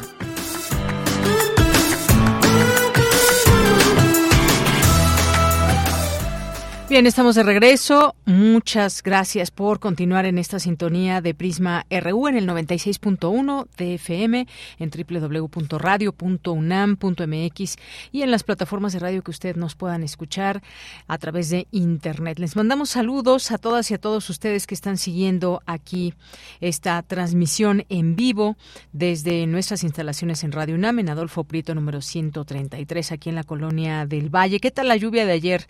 Eh, primero eh, todos estos truenos, rayos y demás, y luego una lluvia larga, intensa, hasta un árbol se cayó ahí en, el, en la colonia Narvarte, que mucha gente empezó ahí a preguntar que qué había pasado, y bueno, pues desafortunadamente murió una persona eh, ahí en las calles de eh, Uxmal y Luz Aviñón. Bien, eh, pues muchas gracias a quienes nos están escribiendo. Jorge Morán Guzmán nos dice guardería ABC, Ayotzinapa, Acteal, Aguas Blancas, 1 de junio, 2 de octubre, 10, 10 será, 10 de junio, 2 de octubre, cuando se atacará en gran escala la impunidad, la extorsión, la corrupción que drenan el desarrollo armónico de todos nosotros. Y sobre todo, Jorge, pues pasan los años, si en su momento no se hizo, se va cada vez más complicando todo este entramado que hay de personas que tuvieron responsabilidad, que en su momento no se no se hizo mucho o que protegieron a personas o que simplemente no se quiso eh, investigar como se debía, cuando estaban frescos los, los temas, desafortunadamente las tragedias, cuando están frescas que se pueden pues hacer todas estas eh, pesquisas y tratar de llegar a la realidad, como lo que pasó en, en Ayotzinapa, que hoy eh, al pasar de los años sabemos que pues simplemente no se quiso detener a ciertas personas, se protegió al ejército y hoy pues evidentemente es mucho más difícil dar continuidad a todo eso cuando se cambia de autoridades, cuando también tienen en sus manos muchas veces la posibilidad de hacerlo y no se hace o qué se hace. Ayer Alejandro Encinas hablaba de toda la eh, pues el apoyo que se da a las familias de los niños que fallecieron y de los niños que requieren, siguen requiriendo ayuda, la reparación del daño, pero sí, efectivamente, eso no basta. Eso no basta. Lo que, lo que podría ser es que realmente estuvieran en la cárcel quienes deberían de estar. Y conforme pasa el tiempo, lo comento, insisto en ello, se vuelve cada vez más difícil. Y ya escuchábamos al propio padre de uno de los niños que fallecieron. Eh, Guerrero, también muchos saludos eh, te mandamos desde aquí. Eh, Mario Navarrete dice ya casi en la normalidad y bueno, qué bueno que ya está mejor ahí su, su, eh, su guardián, su perro. Muchas gracias a César Soto. Jorge nos dice es necesario educar en la filosofía de la imagen y de la comunicación. En general se ha descuidado la filosofía como materia de estudio. Abel Fernández, también muchos saludos. Eh, Jorge, acerca de la complejidad de la movilidad en la Ciudad de México, sugiero hablar del enfoque de redes en este tema. Muchas gracias. Gracias también aquí a eh, Jorge. Recordamos los efectos de la militarización en nuestro mundo a través de la historia. Eh, Mario también aquí recordándonos, hace ocho días, sí, justamente estábamos en la transmisión en vivo por los siete años de Prisma, aquí no nos lo recuerda con algunas imágenes que tomó Mario Navarrete. Muchísimas gracias y también recordamos ese rico pastel que, que hizo junto con su esposa. Gracias, Mario. Fernando Buenabad, también por aquí, el doctor que acabamos de entrevistar, que nos invitó a este seminario eh, importante eh, del Coloquio Internacional de Comunicación, muy interesante que organizan en el CIDE y que pues por supuesto tiene una relevancia importante por todos los invitados e invitadas que van a participar en él. José Ramón Ramírez, muchas gracias también, nos dice excelente tarde de Yanira y el admirable equipo de trabajo de Prisma RU. Interesante actividad universitaria sobre la comunicación. Vaya que sí, José. Eh, Salvador, éxito este importantísimo evento que se organiza. Muchas gracias, eh. Jorge, un saludo cordial para todos en Radio UNAM, Radio Internautas, María, Mayra Elizondo también. Jorge Frami, candidata a la presidencia de México es Claudia Sheinbaum, nos dice y lo va a hacer. Verán sus antecedentes en las luchas sociales, su propia madre le dio ese ejemplo y al lado de Obrador en su época de jefe de gobierno y ahora como jefa de gobierno ya tiene experiencia para gobernar. Gracias por su por tu opinión, tu punto de vista, Jorge. Abelina Correa, Misael Neoténico, Max Weber decía que los partidos políticos eran organizaciones que actuaban racionalmente en la búsqueda del poder político, parecido a lo que plantea el maestro menciona sobre cierto tipo de alianzas que a veces se enjuician o suelen verse como antinaturales. Muchas gracias por el comentario. Las únicas posibilidades son Sheinbaum y Ebrard. Nadie más, nos dice Guerrero. Rosario Durán también. Muchas gracias. Eh, dice, no, el tal Velázquez es cero. Gracias. Eh, Guerrero también, aquí que se llevó un, un separador de libros. Qué bien, muchas gracias. Así siempre nos guardará cerca de tus lecturas. Eh, Guerrero, saludos. Mario Navarrete, muchas gracias. Y a todas las personas que nos sigan escribiendo. a Ruth le mandamos, Ruth Dávila, le mandamos un saludo del CIDE a propósito de este coloquio internacional de comunicación que se organiza desde el CIDE. Y aquí, bueno, hablaba de esta entrevista con el doctor de Buena, Buenabad. Eh, Mel Bachong, muchos saludos. David Castillo Pérez, muy buenas tardes al espectacular equipo de Prisma RU y, por supuesto, muy buenas tardes a todos los colaboradores, amigos radio e internautas y escuchas del noticiero. Un enorme saludo a la querida maestra Mayra Elizondo, deseándole una pronta recuperación. Esperemos que sigas mejor ya, Mayra. De cualquier manera, otro apapacho también en este día. Minerva de octubre, hoy no hay pretexto, por fin los voy a sintonizar desde el principio. Qué bueno, Minerva. Muchos eh, abrazos te mandamos desde aquí. Eh, ya eh, tenía tiempo que no te leíamos por esta red social de Twitter. Muchos saludos y gracias.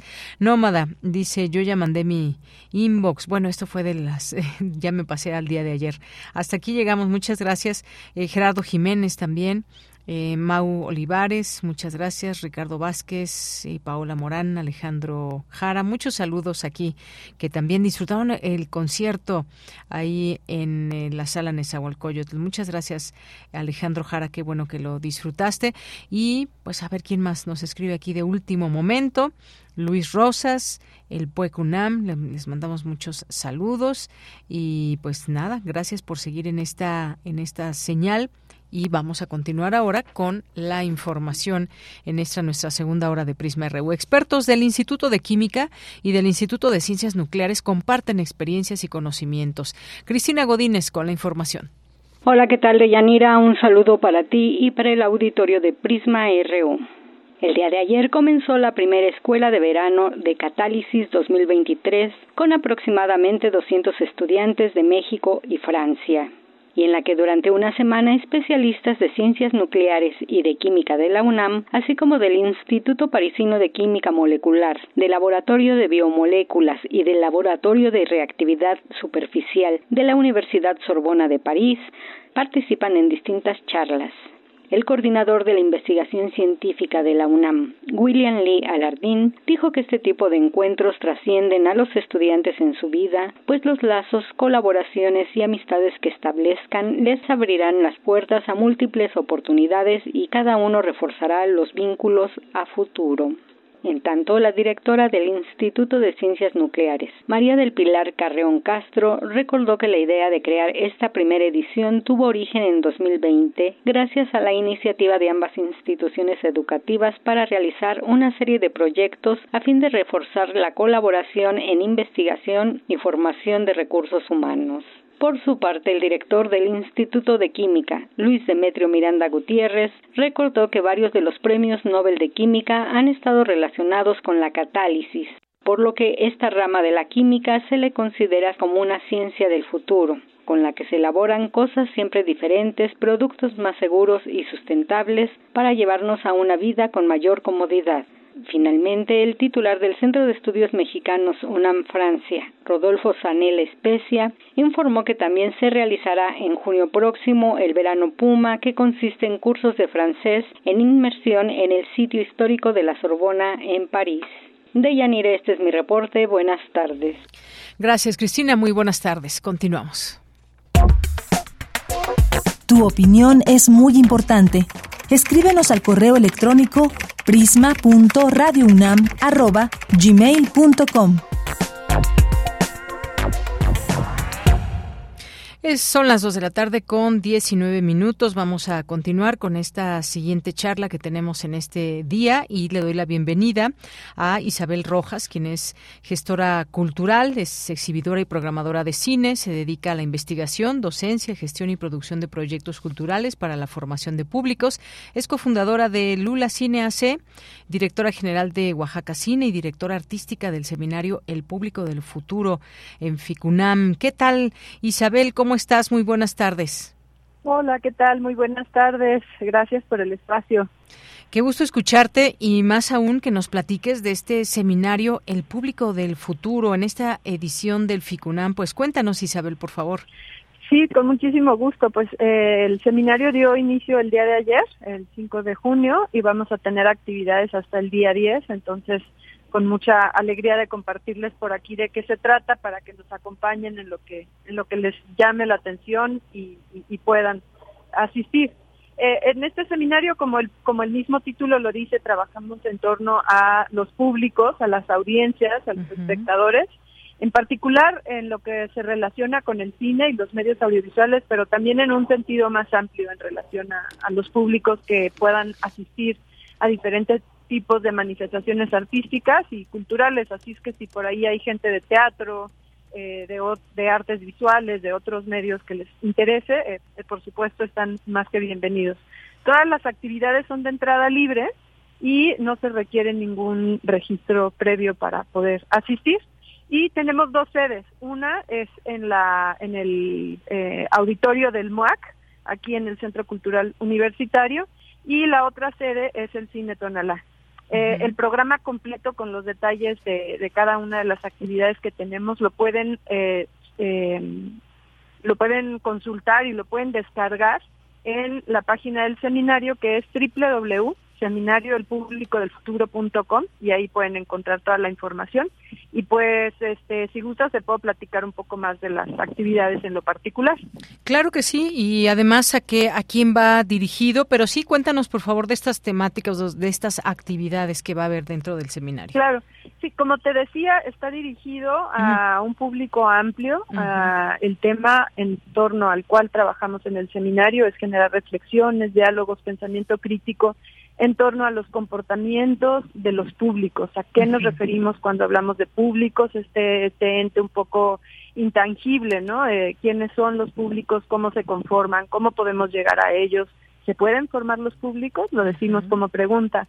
Eh, en este contexto que se realiza el seminario, como decía, está dirigido de manera particular hacia la cinematografía y los medios audiovisuales, pero también pueden asistir gestores culturales, maestras, maestros, estudiantes, creadores, investigadores y, por supuesto, cinéfilos, ¿no? Personas que, que nos que nos sentimos como que nos podemos ubicar como que también somos públicos en momentos en los que asistimos a ver cosas que nos interesan, ya sea desde una obra de teatro hasta hasta otras posibilidades. En lo particular, bueno, el día de hoy, por la tarde, hoy martes 6 de junio, les invitamos a que nos acompañen a una conferencia que nos encanta poder eh, tener como parte del programa y la vamos a dedicar a hablar sobre inteligencia artificial. Esta conferencia la va a impartir la curadora e investigadora Dorín Ríos. Ella tiene una trayectoria muy rica en este en esto en este tema, ha hecho eh, trabajo de investigación muy amplio eh, partiendo también de la historia del uso de los medios, de los diferentes dispositivos. Y en esta conferencia lo que, lo que nos propone eh, es hacer una especie de arqueología, una especie de excavación de, sobre la inteligencia artificial. ¿A qué nos referimos cuando hablamos de la IA? Un tema hoy tan en boga, un tema tan utilizado sobre el que todavía tenemos muchas dudas, ¿no? Hacia dónde nos va a llevar, a veces verla con cierto con cierto temor, ¿no? Como si hubiera ahí una cuestión moral también en cuestión al, al, plantearnos el, eh, sus usos. Y lo que es muy interesante el planteamiento que se hará en la conferencia es que eh, se va a abordar desde una perspectiva histórica y vamos a hacer un recorrido desde los 50 a nuestros días de qué, eh, en qué momento se empezó a utilizar, en qué contexto, para qué fines y cómo y por qué en los últimos años se ha acelerado o se ha acentuado este uso de la inteligencia artificial en nuestra en nuestros medios, en nuestras vidas y prácticas. Entonces, bueno, esa es una, una conferencia muy imperdible que les recomendamos. Es hoy a las 5 de la tarde en el auditorio del MUAC. Y el día de mañana también les invitamos a que nos acompañen. Eh, mañana 7 de junio vamos a tener actividades desde las 10.30 de la mañana y hasta las 3 de la tarde. En total vamos a tener tres conferencias y eh, nuestro día lo vamos a dedicar a diferentes aproximaciones del cine experimental. La conferencia eh, con la que abrimos el día a las 10.30 de la mañana es eh, sobre curaduría de cine experimental para niñas y niños. Vamos a trabajar sobre el, punto de las audiencias para las infancias y la va a impartir una conferencia la coordinadora del de cine que se llama Eccentric, que está localizado en el Centro de Cultura Contemporánea de Barcelona. Entonces, pues bueno, nos encantará poder conversar con Gloria Vilches, que es quien la va a compartir su, su experiencia en este tema. A las 12 del mediodía tendremos una conferencia con eh, un director chileno estadounidense que se llama Nail Satalá. Él tiene una película dentro de la programación de Ficunam y eh, estará con nosotros también para eh, compartirnos su experiencia. En su caso, la, la, conferencia lleva por título Juegos de Subversión y eh, tiene que ver con eh, cómo partiendo desde las estructuras de cómo son los procesos y los modelos de producción, hacer el cuestionamiento sobre si se pudiera hacer una eh, especie o un juego de subvertir el orden, digamos, hegemónico y tradicional de cómo se aproxima uno a la creación de una película. Para de ahí dar el desdoblez hacia cómo ese tipo de cine se relaciona con las miradas de los espectadores y qué eh, efectos puede tener esto también como un juego de subversión en la mirada de las y los espectadores.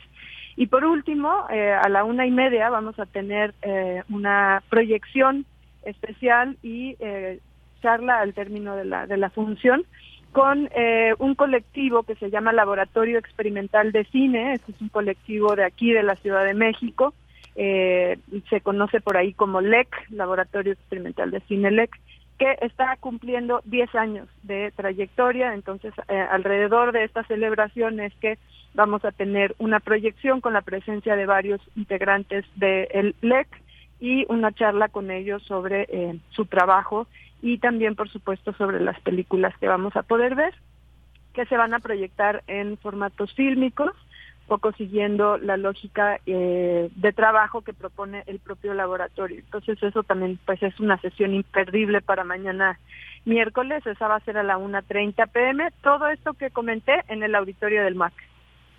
Muy bien, bueno, pues ahí está. Tengan en cuenta esta invitación que hoy nos hace Isabel Rojas, eh, que nos da esta posibilidad de abrir perspectiva en estas, en estas eh, reflexiones que ya nos cuenta y en este gran tema que es el público del futuro, cómo imaginamos o qué nos cuando hablamos de del público del futuro, qué es lo que realmente imaginamos y teniendo en cuenta también, pues esto que nos platicabas también de la inteligencia artificial que pues estamos ya subidos en el tema, pero qué entender desde qué punto de vista, cómo se enfoca, por ejemplo, en el caso del cine, en fin, cómo imaginamos ese ese futuro. Pero pues bueno, ahí dejamos la invitación también en nuestras redes sociales para que la puedan checar y sean parte de esta de las actividades, una de las actividades que además de las películas que nos presenta el FICUNAM, pues tenemos oportunidad de acceder y de encontrarnos ahí con estas distintas reflexiones. Pues muchas gracias Isabel Rojas que nos haces el favor de platicarnos de este seminario. Dejamos ahí la invitación. ¿Algo más que quieras agregar? No, pues al contrario, muchísimas gracias por el espacio. Nos daría mucho gusto que nos puedan acompañar en las actividades.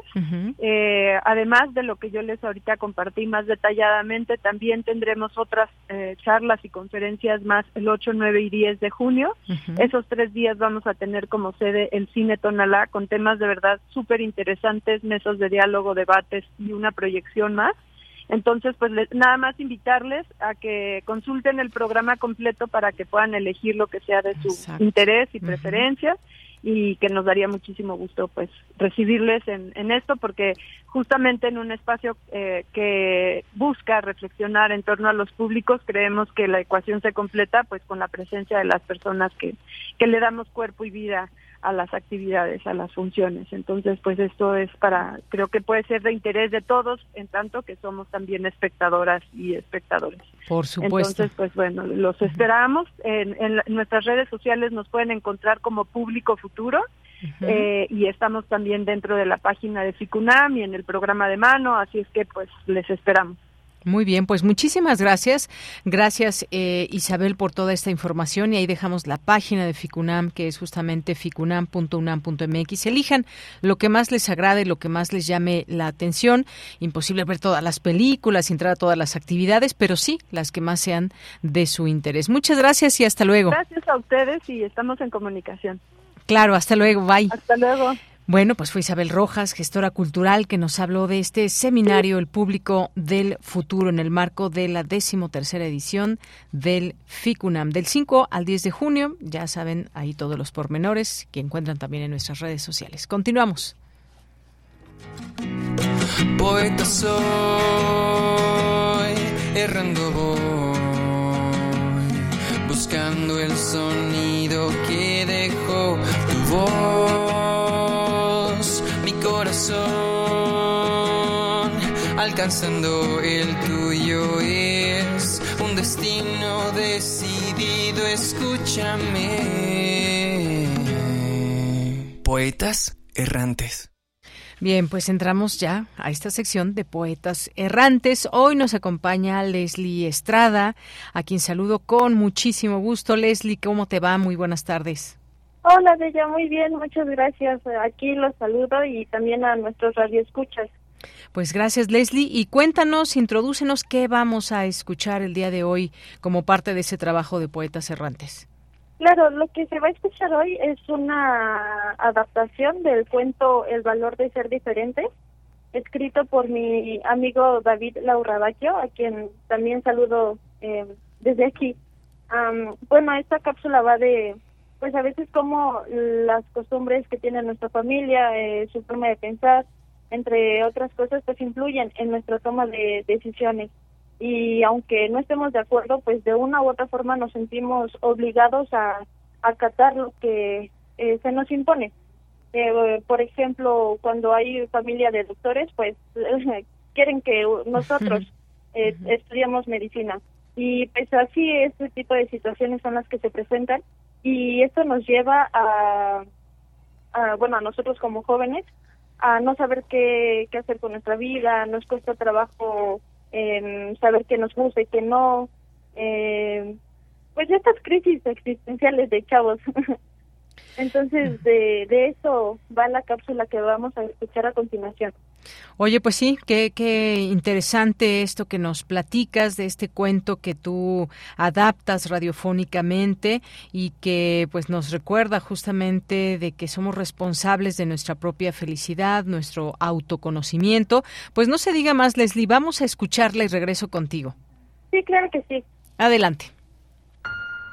En un mundo donde los objetos cobran vida, nos enfocamos en Tommy y su familia un grupo de sillas que tienen el poder de moverse y hablar libremente dentro de una casa.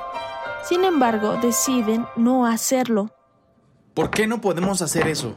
Porque no es nuestro trabajo. Los demás son unos dementes que no respetan su lugar en la casa. No preguntes, Tommy. Solo obedece. Estoy harto de no poder hacer lo que quiero. Harto de que estén encima de mí. Tommy se sentía cansado y frustrado. Deseaba que su vida fuese distinta. Solo quería dejar de ser una simple silla.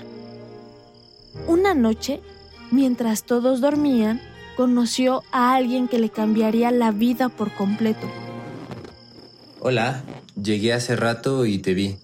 No muy feliz que digamos. Quiero pensar que uno no es muy feliz cuando hay alguien encima de ti. Pero bueno, Llámame como quieras. Soy un globo. ¿Nadie te dijo que a las sillas no se les habla? Solo sirvo para que las personas se sienten encima de mí. Estás equivocado. Conozco sillas que hacen lo que quieren y no lo que se supone que deben hacer.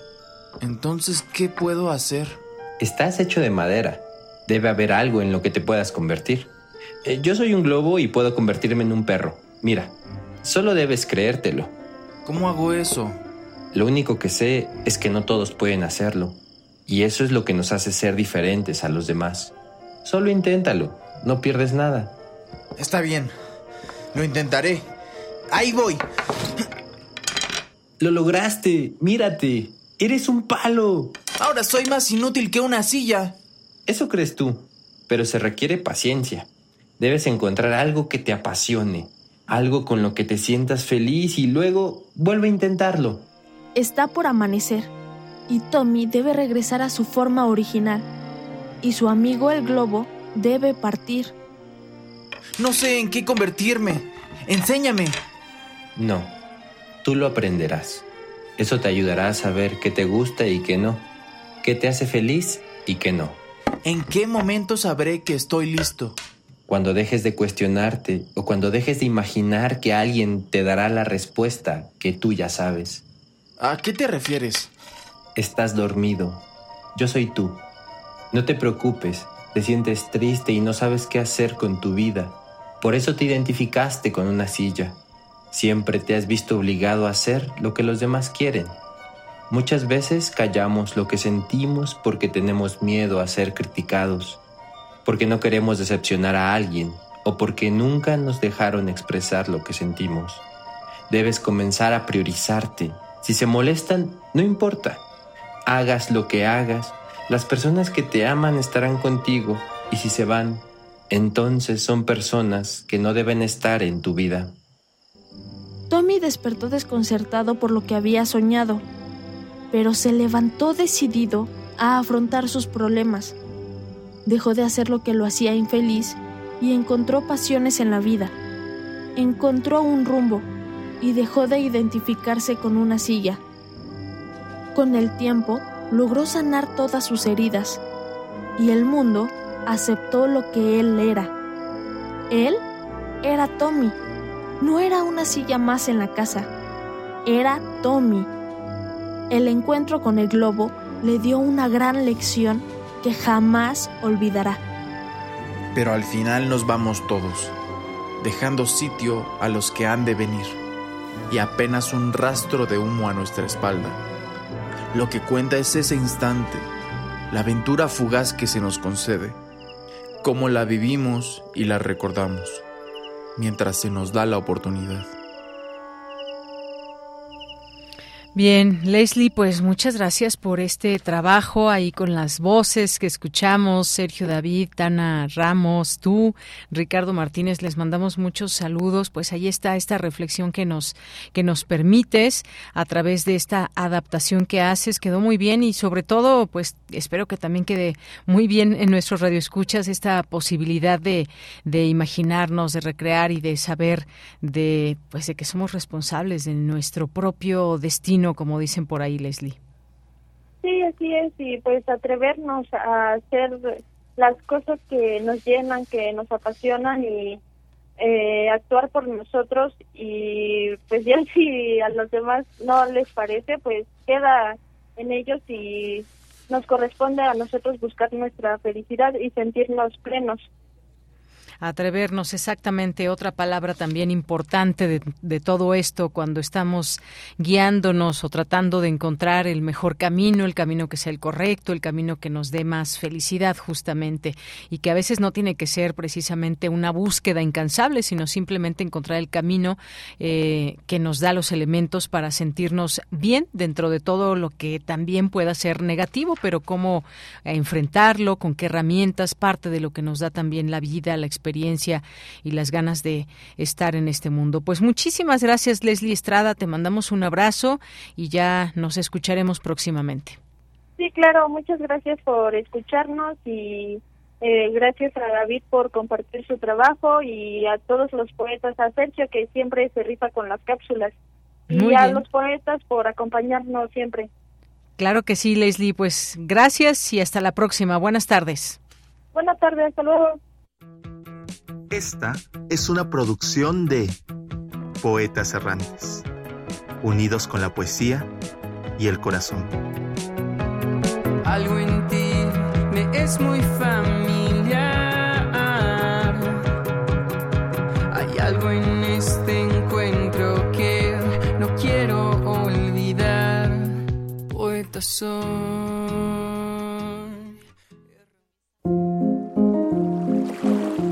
A la orilla de la tarde con Alejandro Toledo. Dos de la tarde con 39 minutos. Ahí viene el Lobo, novela de, en la que David Martín del Campo revisa la segunda mitad del siglo XX desde la mirada de un fotógrafo alemán avecindado en México. De esto va a tratar hoy a la orilla de la tarde con Alejandro Toledo, a quien saludo con mucho gusto. Alejandro, ¿cómo estás? Buenas tardes. Muy bien, Deyanira, ¿cómo estás tú? Muy bien, muchas gracias. Pues adelante, Alejandro. El título me recuerda un poco aquello de quien teme a, Virginia Woolf, obra de teatro de Edward Albee.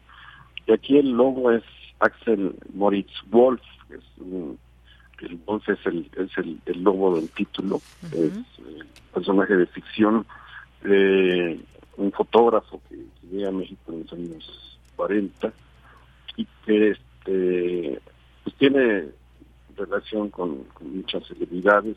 Este, es el supuesto autor de un video de desnudos eh, femeninos, se llamaba 12 ninfas en el jardín de Eva, en el que aparecía Esperanza López Mateos, la hermana digamos que la hermana incómoda de, de, Adolfo López Mateos, incluso que tiene una una muerte este, muy muy extraña, quizá se hizo pasar como un y, un poco en la, ficción nudrida por David Martín del Campo, lo, que ocurre es que la, la, aparición de Esperanza López Mateos este, espanta un poco, en ese libro que le hizo de, de desnudos femeninos, espanta a la política mexicana y lo, lo, desaparecen el libro, lo retiran de la editorial y a, la vez este, llevan a los separos al mismo fotógrafo. ¿no? Finalmente me hace como un perdón y, este, y se integra al, ambiente al ambiente mexicano. Es, un libro que me, que me llegó un poco por sorpresa, hice hace unas semanas que iba a hacer un viaje relámpago a León, a la final, a la final del libro de León. Digo, iba a ser un viaje relámpago porque fue el fin de semana en que el aeropuerto de la Ciudad de México fue cerrado por las cenizas del Popocatépetl. Entonces fue tan difícil de, viajar como regresar de, León. Y en el transcurso de todo esto me encontré a David Martín del Campo, que es, un, viejo narrador, al que yo, yo lo leí hace como 40 años una novela que se llama Las Rojas son las carreteras, su libro de los años 70, que es como una... Eh, yo le ponía como parte de este sitio de la novela del 68, pero más bien son como los efectos en la generación, digamos, más joven, en los que iban como en la primaria, en, en el 68, los efectos, digamos, en, modales este, que, que, pudo tener la represión en esa en esa generación muy joven, ¿no? Y este, entonces lo conocía por esa novela, pero le confieso que, no lo seguí en su trayecto y, llegué a este a este libro, obsequio de él, que fue el que me acompañó en mi regreso a León, y me encontré como en la compañía de este Axel Moritz Wolf, este fotógrafo eh, alemán que él, crea, que él inventa, y es un buen acompañante porque además el mismo el mismo Wolf, este Moritz Wolf emprende un viaje por, por, el país para buscar a las sobrevivientes de aquel libro que le fue censurado por el, por el gobierno que ellos hacen un en el jardín de entonces busca a las a las sobrevivientes en compañía de un perro que se llama Rudolf Setter o, o Rudy con el que tiene este diálogos muy muy curiosos. Entonces, encuentro un personaje entrañable, un, anciano, digamos, este, eh, que tiene entra en crisis también cuando se entera que la, que la planta Kodak va, va a cerrar lo que él entiende como una muerte de la fotografía, por lo menos de la fotografía que él practicaba, ¿no? Es, el paso de lo analógico a lo digital, pues esto lo hace un poco deprimirse y en esa condición es como realiza este este viaje porque además un, otro hecho que, dispara digamos ese, ese viaje por, el país de Axel Moritz es la eh, la aparición de, unos negativos y de prácticamente la, edición completa de aquel libro que le había recogido el, gobierno en los años en los años 50 entonces va a buscar a las sobrevivientes de aquella experiencia, eh, lo, que queda de aquellas dos cenizas en el jardín de Eva, acompañado por el perro, dialogando con él, y, donde le van sucediendo una serie de, situaciones este, curiosas que a la vez lo llevan a pensar en su pasado, como yo de, Europa, eh, este, las peripecias que vivió entonces, lo que ha sido de su vida, sus, historias amorosas supone que es un hombre que se parecía a Paul Newman, muy guapo y que atraía a las, mujeres, a la vez la hija le reclama por haber sido, este, así lo dice, este, como muy injusto con su madre. Y otro elemento que está ahí pendiente es también el, suicidio de la, de esposa. Entonces, hay, hay como mucha, digamos, médula en, el asunto. El personaje, insisto, se vuelve como muy entrañable. Va uno conociéndolo, viajando con él y este y a la vez que dialoga con, con el perro, con Rudy, que le contesta a su manera, pero quienes tenemos mascotas sabemos que se puede conversar con los muy bien con los animales, ¿no? que hay que sí logra, sí llega a establecerse el diálogo. Y aquí el, perro se convierte en otro protagonista de, esta historia.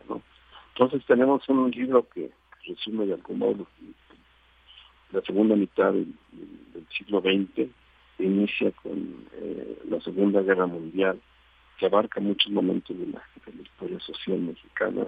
Aparecen escritores como Carlos Fuentes, como Monsiváis, como este, Macedo, como Efraín Huerta, que colaboran algunos de ellos en este en este libro con textos sobre las, las y este tenemos un personaje que, nos, llega a ser muy familiar y, el que de algún modo da gusto acompañarle en esta correría y en esta etapa etapa final de, su vida entonces para mí fue este, un libro que yo no esperaba digamos un poco por la coincidencia de, encontrarme con alguien en los pasillos de la Feria del Libro de, León, pero que ha sido como una, eh, una buena compañía, digamos, ¿no? Y un gran descubrimiento por, hacer, este, hacerme llegar a este, este personaje de ficción que, considero que está como muy bien trabajado, como muy bien desarrollado y que llega a ser como alguien incluso cercano a uno, a uno mismo. Ese es el lobo de David Martín del Campo en esta eh, novela que publica el, el Fondo de Cultura Económica en su colección popular. Muy bien, Alejandro, pues muchas gracias. Gracias por eh, introducirnos a este libro y ahí pasando por todo este tema de Kodak que nos hiciste recordar, utilizando aquellos rollos para tomar fotografías.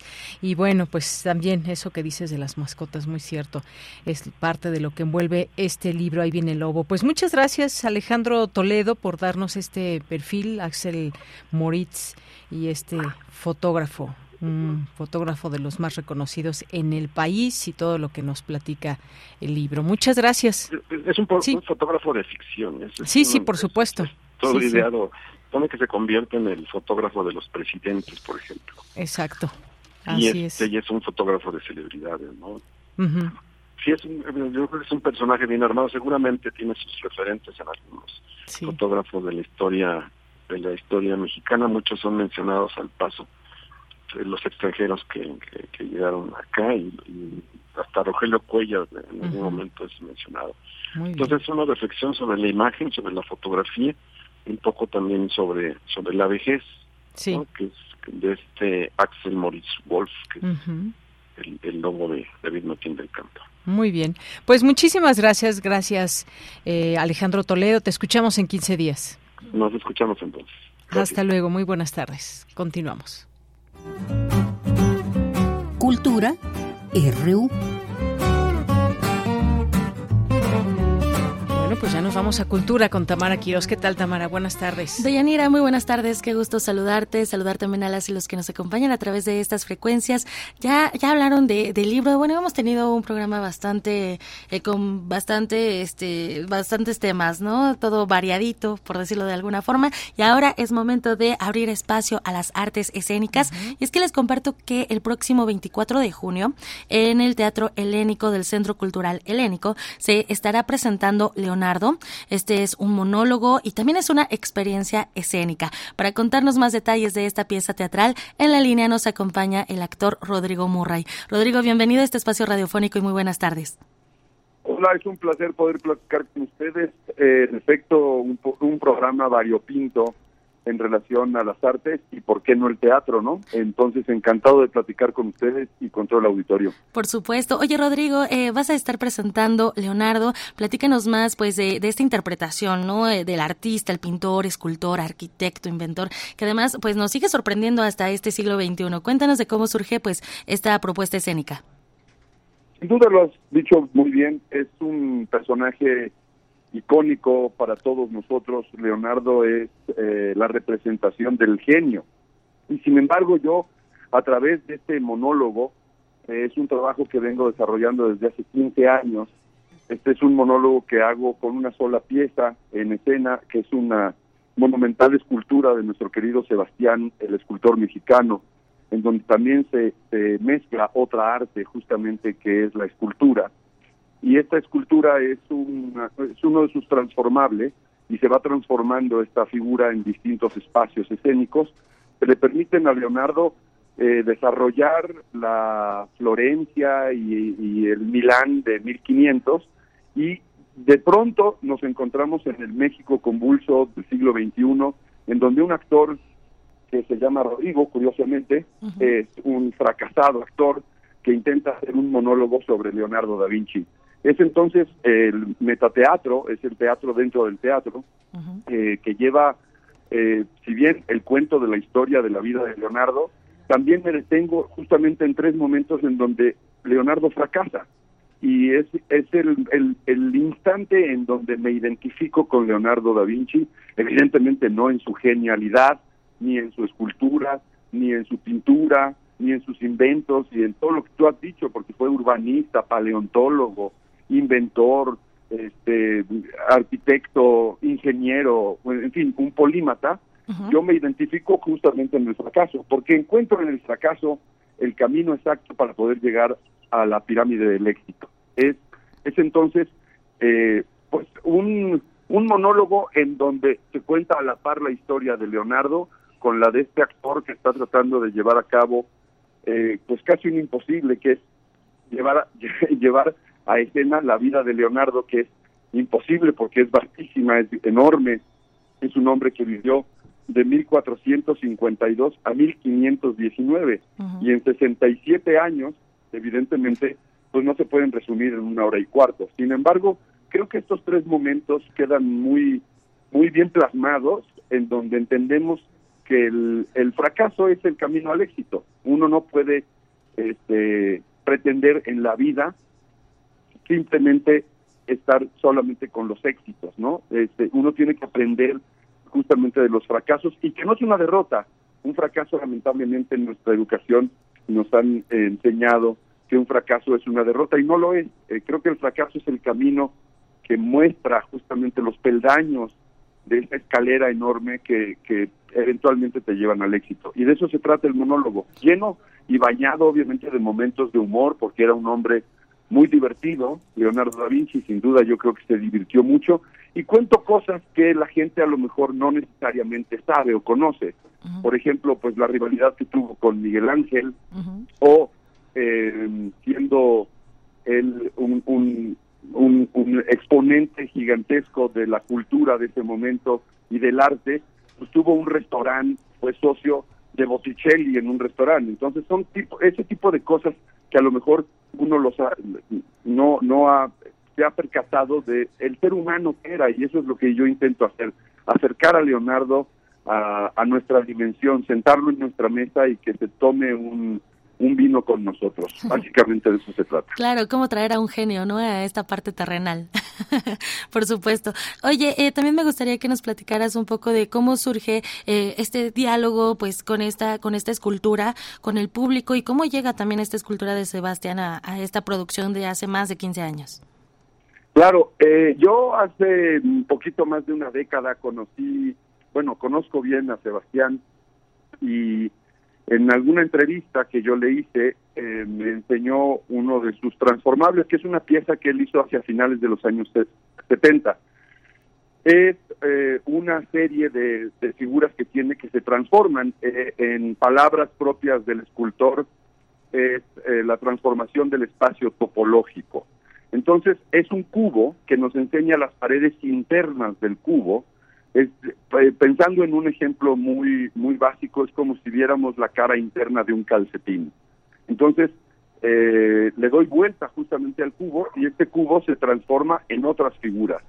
Eh, yo cuando vi por primera vez esta pieza, es una pieza de 30 centímetros por 30 centímetros por 30, obviamente porque es un cubo, y le sugerí a Sebastián hacer la escenografía. Entonces, la dimensionamos a dos metros por dos metros por dos metros y esta es la pieza que yo voy moviendo a lo largo del monólogo.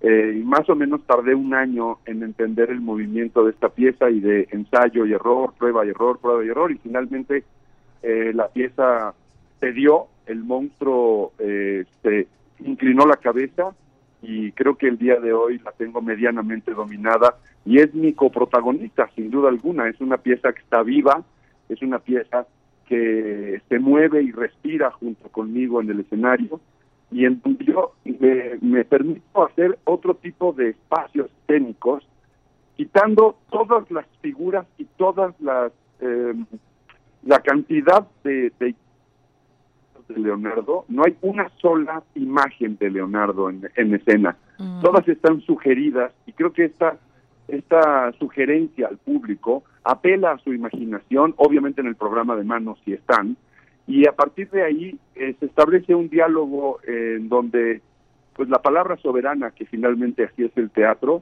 termina por, por inundar, termina por invadir, termina por, por seducir al espectador y creo que es un espectáculo, si me apura, que a mí me gustaría ver como espectador sin duda alguna. Sí, sin duda, y más si nos estás eh, comentando pues este esta preparación previa, ¿no? Con, con esta escultura, el dialogar también con ellos, el, el también reflexionar acerca de, de la genialidad de, de, Leonardo da Vinci, pero traerlo también pues a esta, vaya, irnos al renacentismo y regresarnos al, a, la actualidad, pues vaya que es un reto. Eh, se estarán presentando a partir del 24 de junio en el Teatro Helénico. Ya te habías presentado también en el Teatro Shola. Eh, Rodrigo, ¿cómo te sientes pues de, regresar a los escenarios con esta pieza?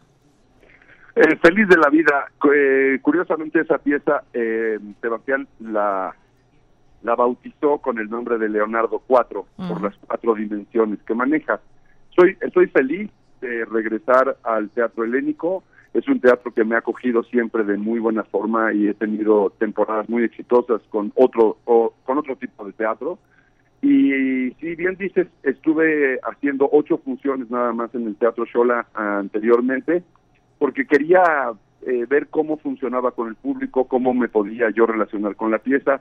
Y ahí estoy, ahora el 24 de junio estreno, eh, los boletos están a la venta ya en la página oficial del Teatro Helénico y aprovechenlo porque están al 2 por 1 en este momento.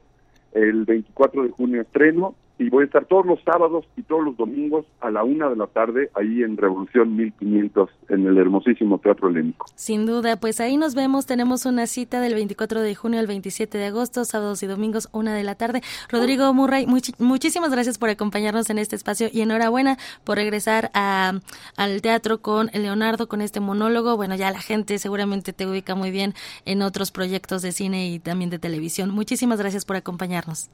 Al contrario, un placer, estoy seguro que les va a gustar mucho. Eh, Leonardo ante todo era un gran ser humano y eso es lo que trato de comunicar a la gente desde mi trinchera que es el teatro. Ahí los espero. Excelente, ahí nos vemos. Muchísimas gracias. Rodrigo Murray es protagonista de esta, esta propuesta escénica. Eh, Leonardo, eh, y pues nada, de Yanira, con esto llegamos al final de esta sección. Te regreso los micrófonos y también mañana regreso con más información. Les deseo que tengan muy buena tarde. Gracias, Tamara. Por supuesto, aquí te esperamos y muchas gracias a usted que ha seguido esta transmisión. Les mandamos nuestro agradecimiento siempre por seguir en esta sintonía y tenemos también por ahí saludos a Dulce, Dulce María Alvarado, eh, quien tiene a su cargo el Museo de Arte en Azúcar México, que les invitamos si quieren conocerlo, lo pueden hacer. Se encuentra ahí eh, sobre Avenida Cuauhtémoc, ahorita olvido el número 950. Tienen que sacar una cita, por supuesto. Arte mexicano de la del la del azúcar arroba gmail.com es el correo por si quieren conocer estas piezas extraordinarias que hay ahí. Ya luego les platicaremos más, pero por lo pronto nos tenemos que despedir. A nombre de todo el equipo soy de Yanira Morán. Que tenga muy buena tarde, buen provecho y hasta mañana. Radio UNAM presentó Prisma RU. Una mirada universitaria sobre los acontecimientos actuales. Prisma RU. Relatamos al mundo.